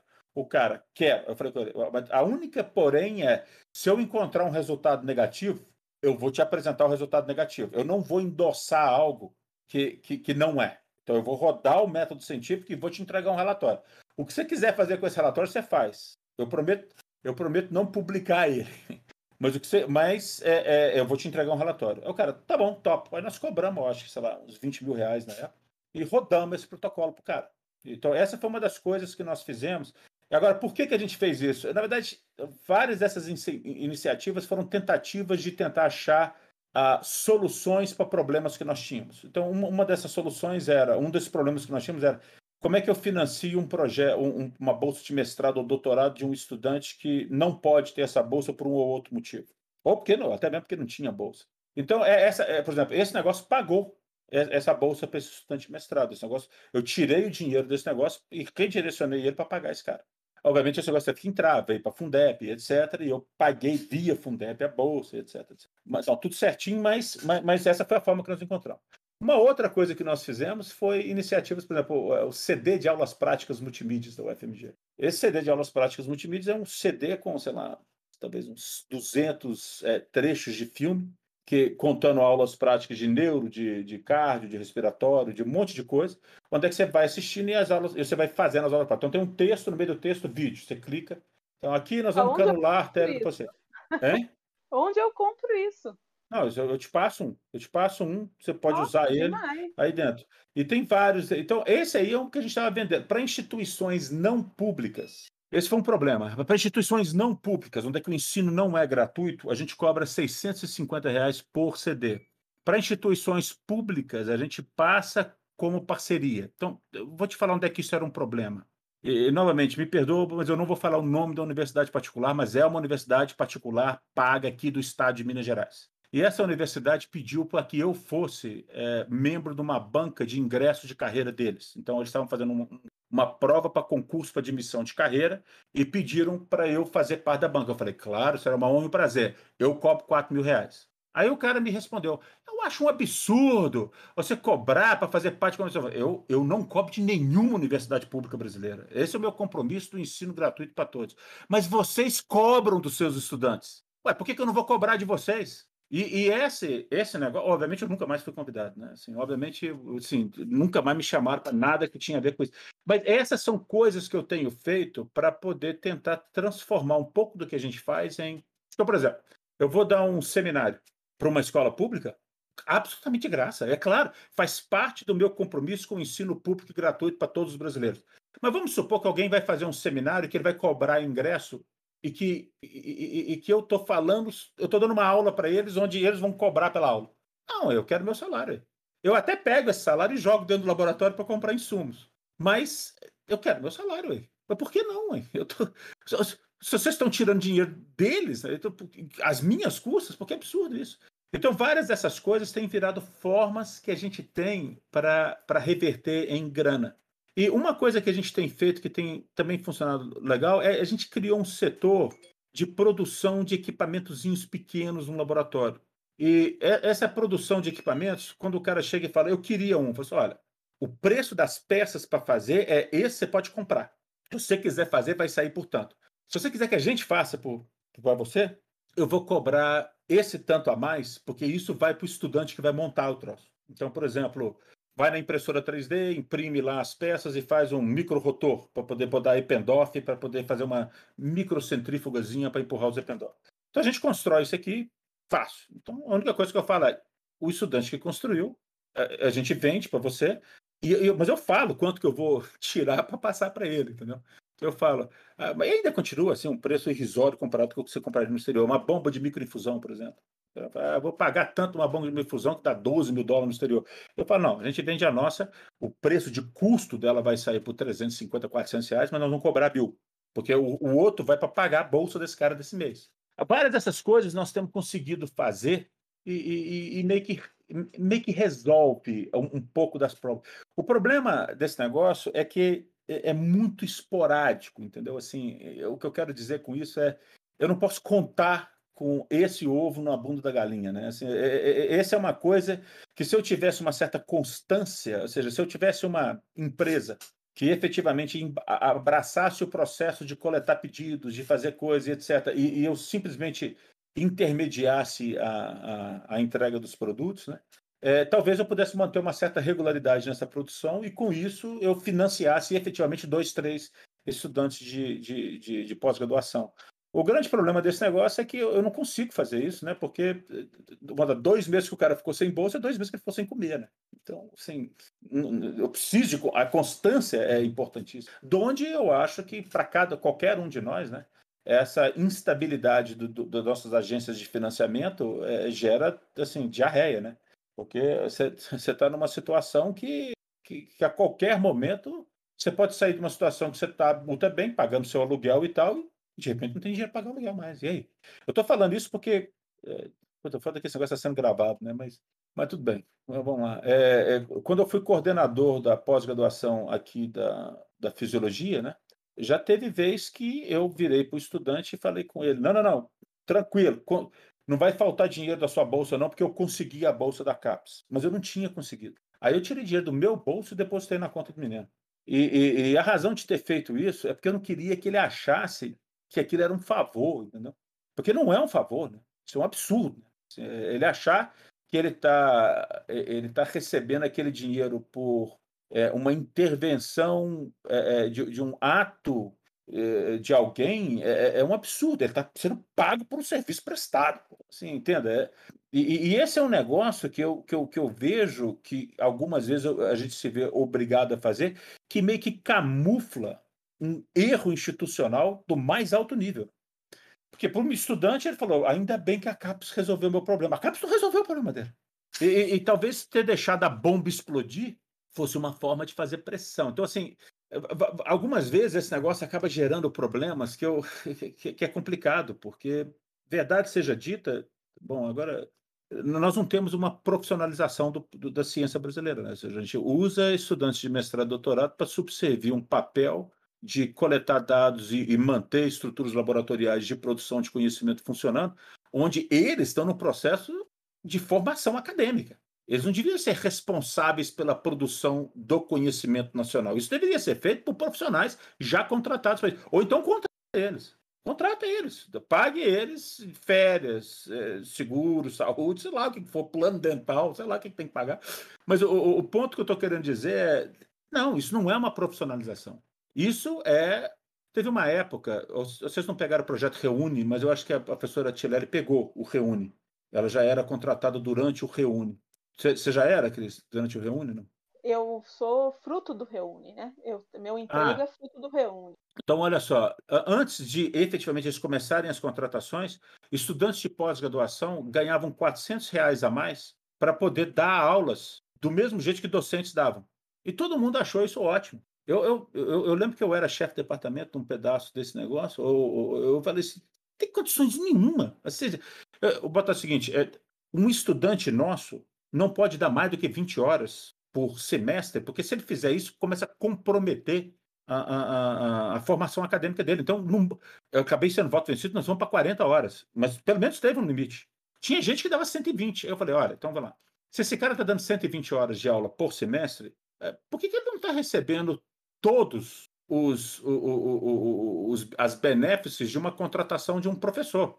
Ué, ele está dando as mesmas aulas que um professor está dando. Tudo bem, ele não está fazendo pesquisa, mas tá bom. Então, mas, mas certamente, é, vamos o seguinte, essa, essa, essa ridícula quantia de 400 reais era obviamente um suborno para quem está desesperado. E é óbvio que é um suborno para quem está desesperado.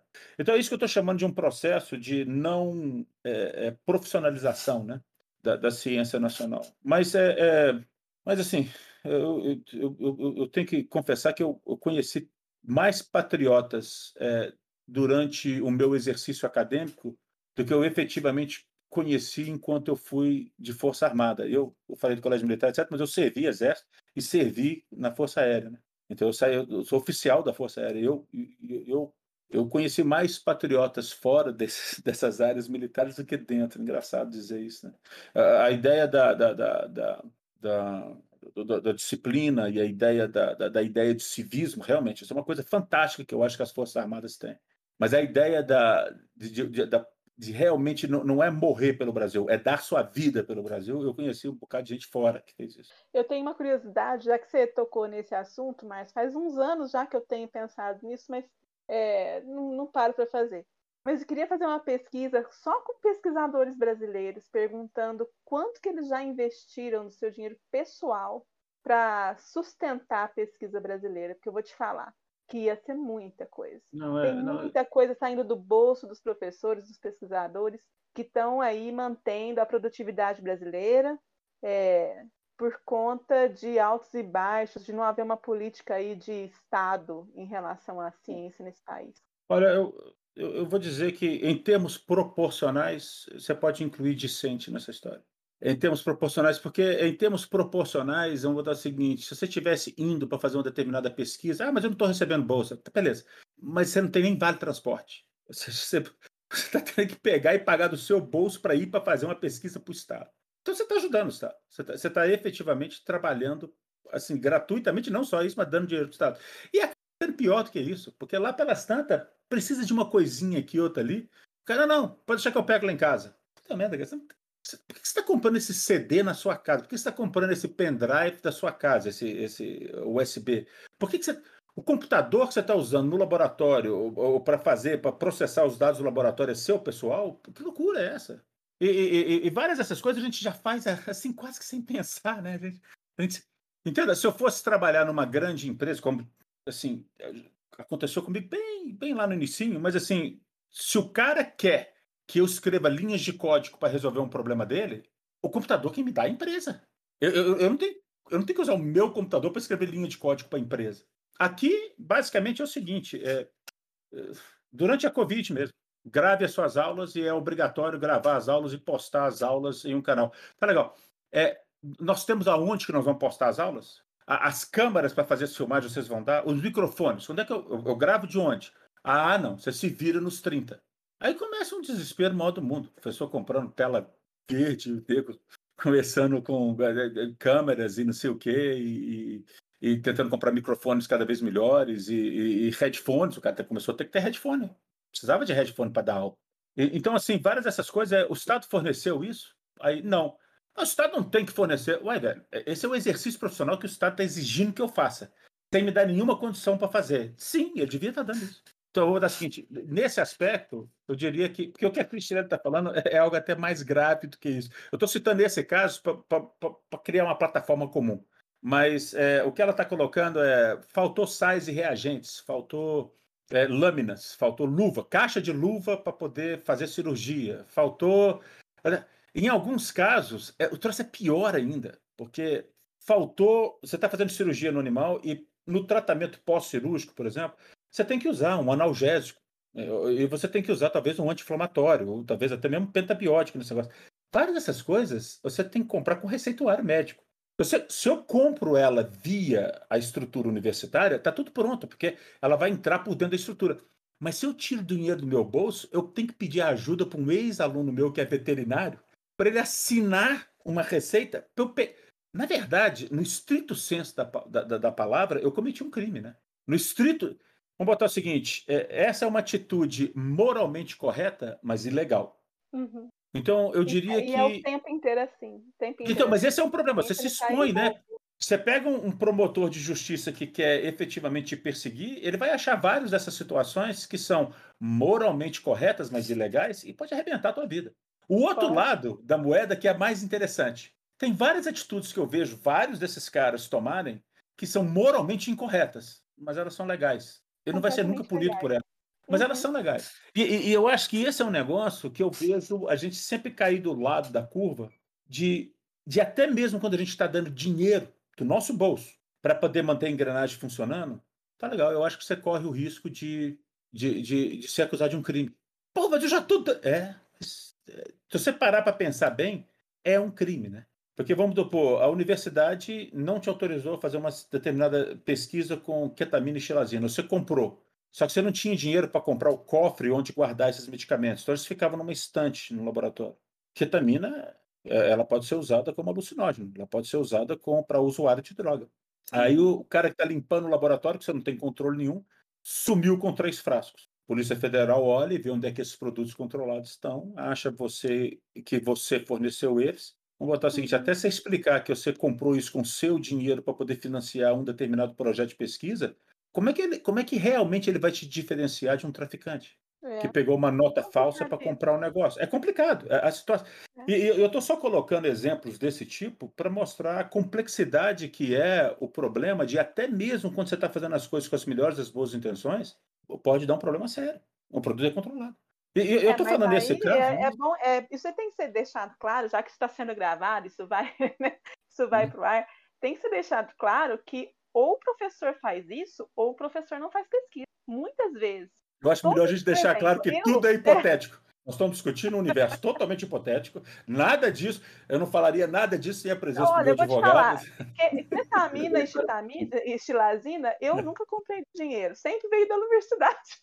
É, exatamente. Mas, por exemplo, eu coloquei vários móveis dentro do meu laboratório. O laboratório não tinha onde eu colocar rato para ser observado. Eu fui lá, em BH comprar lá na, no Leroy Merlin as madeiras, vim para cá, botei eu e meus claro. estudantes lá batendo madeira para fazer um armário para poder eu... botar a caixa do rato. Então... Eu tenho então fotos do NNC, se vocês entrarem lá, do NNC, onde é que ah, nós quebramos as paredes internas do laboratório, nós estudantes, eu e os estudantes. É. E depois que é. foi feito, tem uma foto do Vinícius lá. Entra, entra lá no www.nnc.ufmgbr, dá uma olhada, você vai ver o Vinícius em cima de um monte de escombros. Esse escombro é o laboratório. É, é onde é o NNC agora. E nós tiramos esse negócio, nós demos fim a esse negócio em caçamba, nós reconstruímos as paredes. A instalação elétrica, e não sei, foi toda feita pela gente. É. Então, assim, é, você está correta. E você quer saber Ou mais? Seja, nós estamos financiando pesquisa no Brasil. Eu, Vou... bem pouquinho, porque minha pesquisa produz muito pouquinho, mas você muito. Não, não, não. Mas aí, pega, por exemplo, o caso que você tem um projeto financiado. Vamos supor que você usou o projeto financiado para comprar uma mesa para o seu laboratório. Vamos supor que essa mesa seja confundida com uma mesa é, de escritório. Uhum. Você pode ser preso. E a razão de você poder ser preso é que esse é material de mobília que não pode ser utilizado de rubricas de, de agências de é. financiamento. Logo, quem tinha que fornecer isso é a universidade. Mas, fala, mas a universidade não está me fornecendo isso. Ah, bom, então foda-se. Vou te colocar uma coisa que é muito interessante. Desculpa pela palavra, mas assim é o mínimo que eu falei que pode me causar problema agora. Foi esse, foi essa palavra aí. Mas, assim, eu vou te dar um outro exemplo que eu, que eu acho que é impressionante. Já, já, já houve casos de eu receber todo o dinheiro para bolsa de recém-doutor, de pós-doutorado, para um estudante, mas foi cortado todo o dinheiro da verba de pesquisa para fazer a pesquisa dele. Então, deixa eu deixar isso claro. Essa é ótima. Essa, essa... Quando isso aconteceu, eu, eu, eu, eu, simplesmente mandei uma carta e falei assim: você tem que escrever a justificativa do porquê que você está pedindo. Eu falei, seriously? Você é assim, sério mesmo? É, tá tudo bem, né? Mas se você der uma olhada, é, isso mostra a inconsistência do sistema. Ou seja, o, o sistema é falho. Agora, tem, tem uma explicação para isso. O sistema é falho porque ele distribui migalha. É, eu acho que esse é um, uhum. é um ponto. É, é, é vamos botar o seguinte: em termos de orçamento de PIB, é, ciência, tecnologia, inovação, tudo entra no outros 1%. Uhum. Então, assim, é, não, não é sério. Ou seja, é, é, é um negócio para dizer nós investimos 250 milhões de reais é, no, no, Universal desse ano. Entenda bem, o Universal é para todas as áreas, de todas as áreas do conhecimento.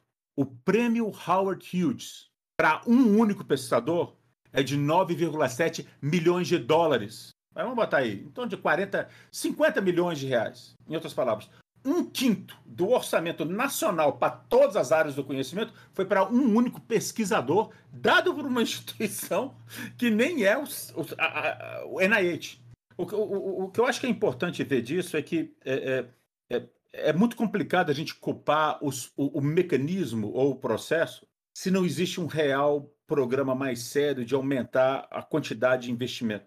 Ou seja, é, enquanto nós estamos distribuindo assim 100 reais para acabar com a fome do meu quarteirão, tem, entenda, você vai culpar o cara que está distribuindo 100 reais, mas entenda bem, 100 reais não daria para acabar com a fome de uma pessoa no quarteirão.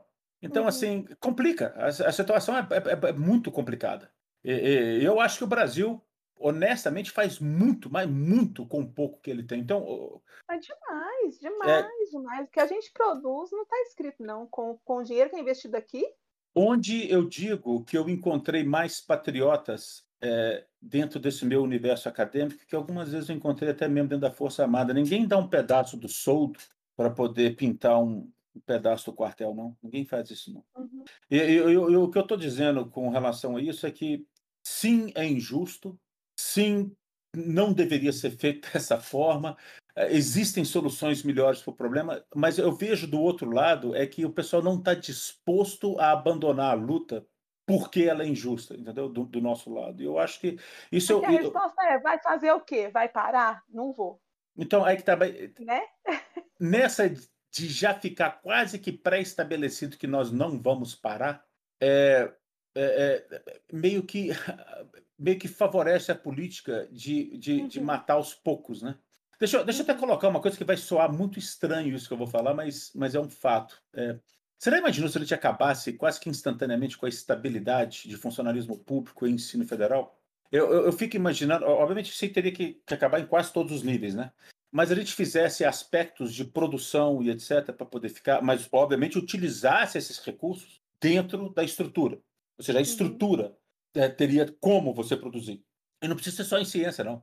Eu quero produzir artigos na área de educação, na área de divulgação científica, onde você quiser basicamente, o que eu acho que é, é, é, é aconteceria é que o, o governo começaria a, a, a, ter que repensar a ideia de que, esse, que, que nós somos reféns dele pelo fato da gente ter estabilidade e que nós não vamos largar isso, não interessa o que acontecer com o resto. Né? Porque, em última instância, acaba que você não tem realmente um sistema de recompensa meritocrática dentro da estrutura universitária.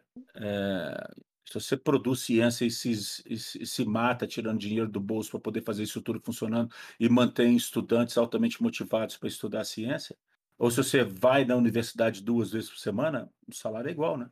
É.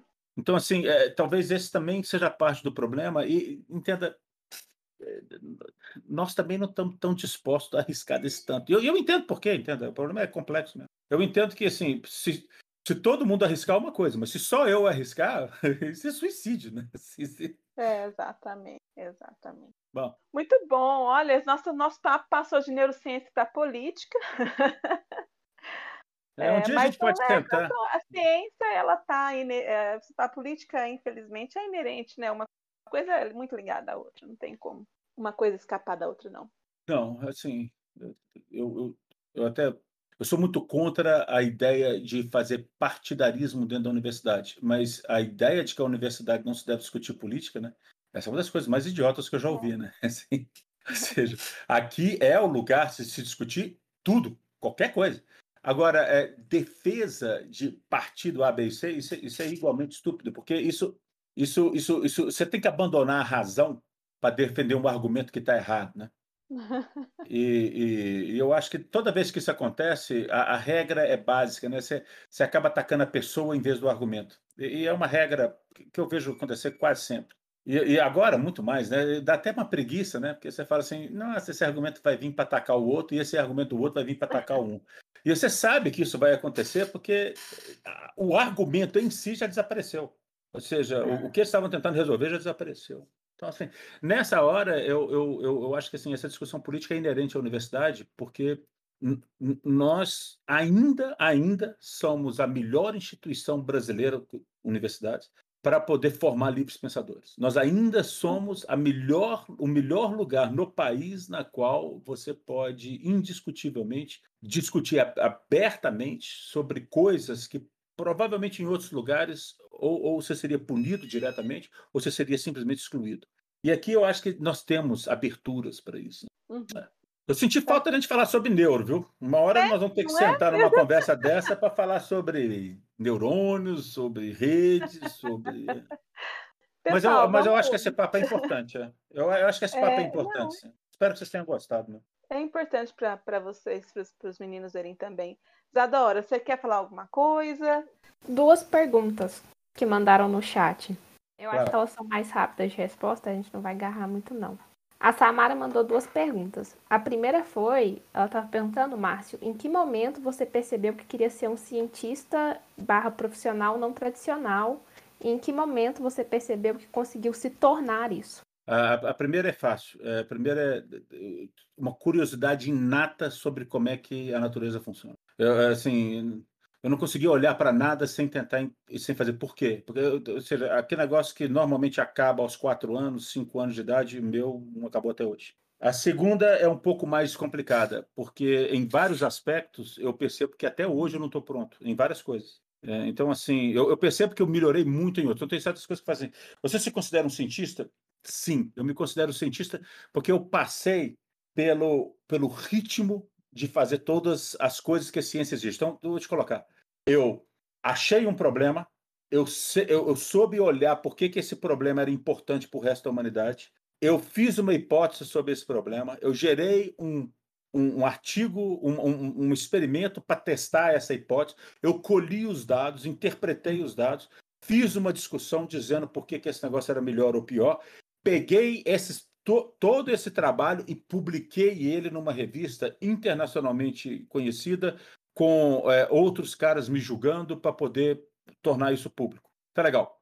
Uma vez que você foi capaz de angariar fundos, fazer um projeto, andar por esse negócio, eu diria que você já é um cientista. É, é, eu, só acho que você, é, se você fizer isso várias vezes, você vai ficando melhor nisso. Mas eu acho que a linha de corte é se você conseguiu um financiamento, se você ou, ou, ou arrumou dinheiro para poder fazer um negócio de onde que você que for, até, até mesmo de origem particular, mas você foi capaz de fazer todo esse processo, todo esse processo de realmente criar um conhecimento novo e efetivamente soltar ele para ser julgado pelos pares e ter ele é, publicado via com referees, né? É, é, eu diria que você você é um cientista. Você pode não ser o pensador um A de CNPq, porque você precisa fazer isso mais vezes, mas você, eu assim, a diferença entre o pensador 1A e 1D é quanto? E, e, e, quantas vezes e talvez em qual nível de profundidade do interesse da pergunta. Mas os dois são cientistas, não tem, tem, tem muita dúvida. Né? E assim, estou falando pensador produtividade só para dar um exemplo de alguém que é reconhecido, reconhecidamente um cientista, né? mas é, é, tem, tem, várias pessoas que, que deveriam estar lá e não estão. Isso, isso, eu, isso eu te digo categoricamente. É a história de distribuir migalhas de pão, né? Então, tem vários pesquisadores que não são pesquisadores de produtividade de pesquisa, que certamente são muito melhores do que alguns que estão lá. Mas o, o, o fato é, esse cara é um cientista se ele fez esse processo, se, se, se ele rodou esse Então, essa é a segunda parte da pergunta. Então, é, na hora que você fizer isso sozinho, mas tem que ser, entenda, você tem que ser realmente. Aí eu ajudei, eu carreguei as caixas de rato e levei lá para o negócio, e, então eu quero meu nome de coautor no artigo. É, entenda, isso não é o que eu estou falando. Eu estou dizendo é, você é capaz de defender aquele artigo, você, que é o, seria o corresponding author, né? Você é capaz de defender aquela ideia. Se alguém falar que você é um idiota completo por ter feito aquilo, você, você é a pessoa dentre aquelas que seria a pessoa que argumentaria contra esse argumento do cara para você? Se a resposta for não, então você ainda não é um cientista. Mas eu acho que basta ter um artigo que você é essa pessoa, você é um cientista. Muito bom. A Samara também fez outra pergunta. Pode, manda bala. Ela, per... primeiramente, ela falou que adorou sua entrevista no Jô. Ah, obrigado. Ah, eu gostei daquela entrevista porque eu tinha 22 anos. Esse é, é o motivo que eu gostei da entrevista. É, e ela perguntou se você tem alguma experiência, boa ou ruim, pessoal ou profissional, que você não contou em nenhum lugar público sobre o período que você estava na NASA. É, pessoal tem. E essa aí vai ser difícil contar. Mas é, é, vamos botar profissional. Não, tiveram.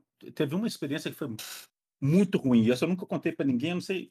É, ela, ela é, é, como é, um, é, é uma anedótico, eu não vou ter problema nenhum de contar aqui agora, mas o caso foi o seguinte: sabe aquela. O, o lugar que eu estava era em Cocoa Beach, era no Kennedy Space Center, que fica onde os lançamentos acontecem. E a gente trabalhava direto, mas assim, nossa, eu, pra você ter uma ideia, tinha impressor, computador, tudo no hotelzinho que a gente estava para trabalhar, muitas vezes varava a noite trabalhando. E naquela época, assim, eu, eu, realmente eu precisava de menos sono do que hoje. Hoje, se eu não dormir minhas oito horas, eu fico um inferno. Mas é, chegava de noite, eu estava com tanta coisa na cabeça que eu, eu penso muito bem andando, né? Eu, eu, eu andando, eu, eu consigo. Então eu andava, eu saía do hotel e ia andando pela praia, de noite. E eu peguei aquele bicho geográfico. Você sabe o que, que é isso? Tá legal. Aí eu peguei o tal do bicho geográfico e, e fui para o setor de saúde da Lockheed, que era, a NASA mesmo, ela, ela, ela, assim, não é que ela não existe, mas é, ela é, um, ela é uma fachada administrativa onde várias empresas trabalham dentro desse negócio. Então, Bionetics, Lockheed, não sei o que, tem várias que ficam dentro desse negócio, inclusive empresas de propulsão, empresas de engenharia, etc. Então, eu estava numa dessas e fui para o setor de saúde dela, porque eu estava com esse negócio e tinha que tratar. Mas o, cara de medicina lá era horrível, era horrível, horrível. Aí ele foi e me deu um medicamento que, vamos supor, eu devia ter tomado, eu fui saber disso depois, né? Eu devia ter tomado, sei lá, uma dose X. Esse cara me deu uma dose 10X. desse negócio. Então, ela, eu realmente me deu uma dose tóxica do negócio. Nossa, eu acho que eu vomitei uns quatro dias seguidos. Assim, e, e, e foi muito ruim porque eu estava eu, eu, eu num período que eu tinha que apresentar os resultados do meu grupo. Então, literalmente, teve uma hora lá que eu passei mal no palco, no palanque. E aí eu, eu virei, excuse me, e saí igual a ira de Deus, né? Correndo pelo corredor para ir para o banheiro. E o pessoal me ouvindo, né? Chamar o Juca, né? Lá de dentro do banheiro. Né? Eu estava lá dentro do banheiro e o pessoal lá falou, nossa, o rapaz está morrendo ali, né? Aí eu voltei, tô bem. Eu pensei, não, você não tá bem, não. Tá tudo mesmo. Então, essa foi uma das coisas que aconteceu lá, é, é, que foi isso. Teve um outro episódio, agora mais para um lado menos escatológico que esse, mas um, um, lado que foi interessante foi um cara que eu conheci que foi espetacular, esse cara. Ele era um técnico e ele trabalhou nesses projetos anteriores, né? E, e, a gente se identificou muito porque, eu não sei quanto a vocês, vocês já ouviram falar disso, mas tem um, um, negócio chamado Star Trek. Alguém sabe do que eu estou falando? Espero que sim, né? Tá legal. Sim. Thank you. Thank you very much. a minha esposa, inclusive, ela chegou para mim uma vez e falou o seguinte: a que a força esteja com você. Eu falei: não, não, não, não. Meu nossa, Deus. meu Deus do céu, não abre os dedos do Spock e fala que a força esteja com você, que você me mata, né? Mas é, é, é, Live Long and Prosper do Spock, né? E, e, e, episódio, a gente era fascinado. Eu e esse cara, a gente era doido com isso. E a NASA, nas sextas-feiras, ela meio que liberava a gente às quatro da tarde para assistir The Next Generation. Então tinha um auditório né, enorme e ela projetava e todo mundo ia para lá, né? E, e, esse cara, ele tinha as orelhinhas. Ele, ele, ele tinha as orelhinhas e o comunicador da Enterprise. E, e eu, eu acabei fazendo uma amizade boa com ele, a gente ficou próximo. E tem uma coisa interessante que eu sempre me choquei nele, que era a gente tinha circuitos elétricos e muitas vezes tinha que medir circuitos elétricos. A gente usa para medir volts, a gente chama de tensão, ou correntes, a gente chama um aparelho que chama multímetro. E na época já existiam os multímetros digitais, aqueles que apareciam os números em cima. E esse cara tinha um multímetro de ponteiro, assim, todo capado, e, ele só usava aquele, aquele monte de aparelho sofisticado na NASA, e tudo que o cara fazia, e ele era, ele era um excepcional é, é, engenheiro, né, que trabalhava com o negócio tudo ele fazia com esse negócio pré-histórico. Aí eu virei para ele e falei assim: Ô velho, assim, é engraçado, mas assim, é, eu sempre achei que a NASA fosse, eu, eu conversando com ele, que a NASA fosse esse lugar onde é que eu fosse encontrar aqui coisas da mais alta tecnologia, as coisas assim, tudo que tem de último mundo e tal.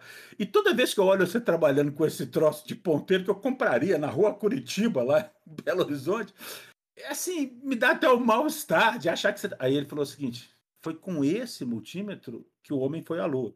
Ou seja, é, foi utilizando aparelhos de, que, no, que, eu trabalhei nisso, né? Então, o que eu achei muito interessante no, no que ele estava colocando é não, não, é o equipamento, é o homem, né? É assim, é o, é o, ser humano, é a pessoa por detrás, o homem ou mulher, né? Não estou fazendo distinção, mas não é o equipamento, é a pessoa que está por detrás do equipamento que estabelece o que aquilo vai significar em termos de, de negócio, né? e o empenho, né? Então, assim, é, é, é, esse também foi um episódio que eu nunca contei para ninguém, mas é, é, é, uma coisa muito interessante sobre esse nível de entusiasmo, né? Essas, a palavra entusiasmo que eu estou usando aqui é espetacular, porque é, em é dentro, theos é Deus, asmos é sopro. Né? Então, entusiasmo é você literalmente ter o sopro divino dentro de você. Né? E o, o, o entusiasmo que algumas dessas pessoas tinham para trabalhar era totalmente cativante. Né? Você se sentia parte de alguma coisa muito especial. Você se sentia parte de alguma coisa muito maior do que você. E eu, eu diria que essa foi uma lição tão, tão, tão importante para mim que em todos os lugares que eu trabalhei depois disso, é, eu procurei criar essa ideia.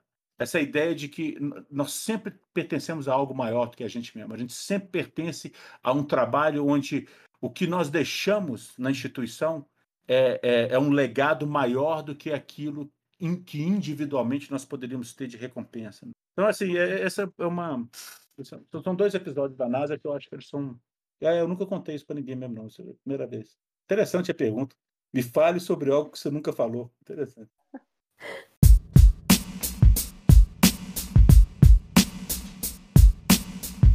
A Samara falou que muito forte essa fala, ela gostou. E ela está é. agradecendo por você ter respondido a pergunta. Não, uma honra e um prazer, Samara. Honra e um prazer. Foi muito bom conversar com vocês. Acho que a gente, é, nós vamos encerrando, né, gente? Porque é. já, já, já te mantivemos muito aqui, mas muito obrigado novamente. Foi excelente. Foi muito bom, né, pessoal? um prazer, gente. Foi muito bom. Eu, obviamente, vocês estão convidados a, a vocês estão muito convidados a participar dos nossos encontros aqui. Quer dizer, a gente, eu sempre coloco tudo no YouTube em live, live stream, né? Então fiquem outra vontade de participar e, e, obviamente, na primeira oportunidade que tiver, a gente podia marcar um outro encontro nosso aqui. E dessa vez vamos falar sobre o cérebro, sobre alguma coisa que tem a ver com o neuro mesmo. Mas a, a gente vai convidar para uma palestra para a gente. É, Aí, mas essa proposta, é, mas eu entendi a proposta de hoje e eu acho que ela é legal. É contar a história, é, é humanizar a ciência, né? Eu acho que a ideia de vocês é muito legal. Porque, assim, é, obviamente, isso que eu acabei de fazer com vocês, eu tenho poucas chances de fazer, né? Eu tenho poucas chances de, de falar de uma forma mais humana, né? Sobre o, o trabalho que nós temos, né? Sobre, sobre o que é fazer ciência, né? Eu sei que vocês têm o exemplo da, da, da, da professora Cristilelli, né? Mas assim, é, obviamente, santo de casa faz pouco milagre. É bom chamar a gente de fora para fazer, para falar, você viu, viu? É isso mesmo, né? Tá vendo? Eu já falei isso com vocês, né?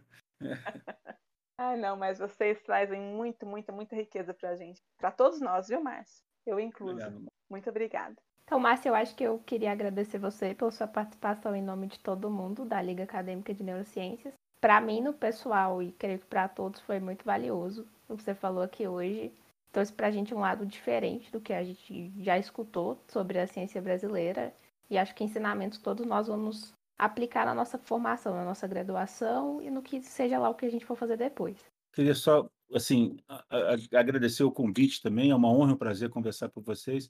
E dizer que é o seguinte: é, poucas pessoas no país têm um real potencial de modificar a história do país. Se você parar para pensar que é, é, uma loucura você imaginar que um de nós vai mudar a história do Brasil. Mas é igualmente louco pensar que alguém que não está em um grupo igual a esse tem chance de mudar a história. O que eu quero dizer é o seguinte: apesar de ser muitíssimo improvável de um de nós vai fazer isso, se alguém for fazer essa mudança, ele provavelmente vai sair de um grupo dele. Então, assim, é, é, a responsabilidade que nós temos de propagar essas ideias, a responsabilidade que nós temos de é, educar, né? É, é, é, o, o, o, cidadão brasileiro, em termos dele ser crítico, não é de defender uma ideia A ou B. Eu acho que isso só vem de grupos como esse, ou seja, iniciativas que nascem de dentro de. Entenda, vocês têm centro acadêmico aí, né? Temos. A, a grande diferença de um centro acadêmico por um organizador de festas é que um centro acadêmico organiza atividades acadêmicas. E, e, um grêmio estudantil, ah, tudo bem, esse aí pode comprar mesa de ping-pong, totó, organizar bar, eh, fazer eh, uma festinha aqui e ali. Mas um centro acadêmico faz isso. E eu acho que ver iniciativas acadêmicas partindo do pessoal, dos estudantes, entenda, é assim que deveria ser. É assim que era no princípio dos tempos, né? na academia de Platão, né? onde é que os peripatéticos ficavam andando pelos jardins de acadêmicos, de academos, né? E daí nasceu a academia.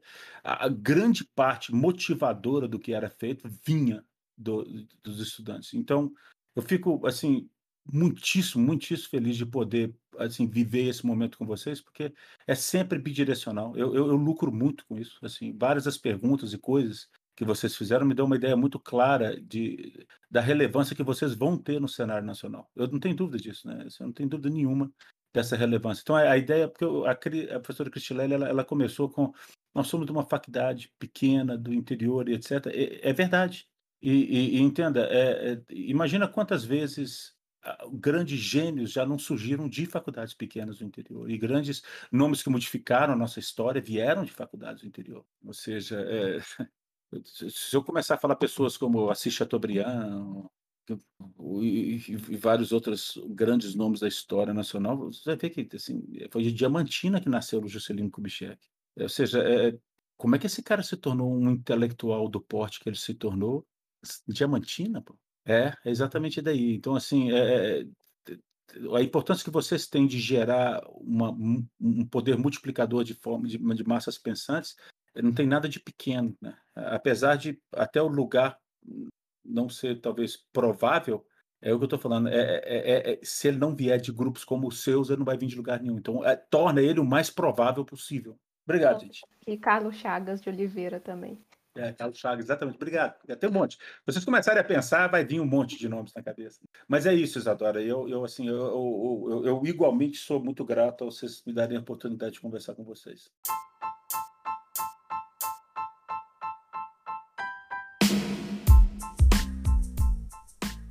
E esse foi o nosso Papo Cabeça de hoje. Espero que tenham todos gostado. Para acompanhar os próximos episódios, fique de olho no Instagram que estará linkado na descrição. Obrigada a todos e até a próxima vez.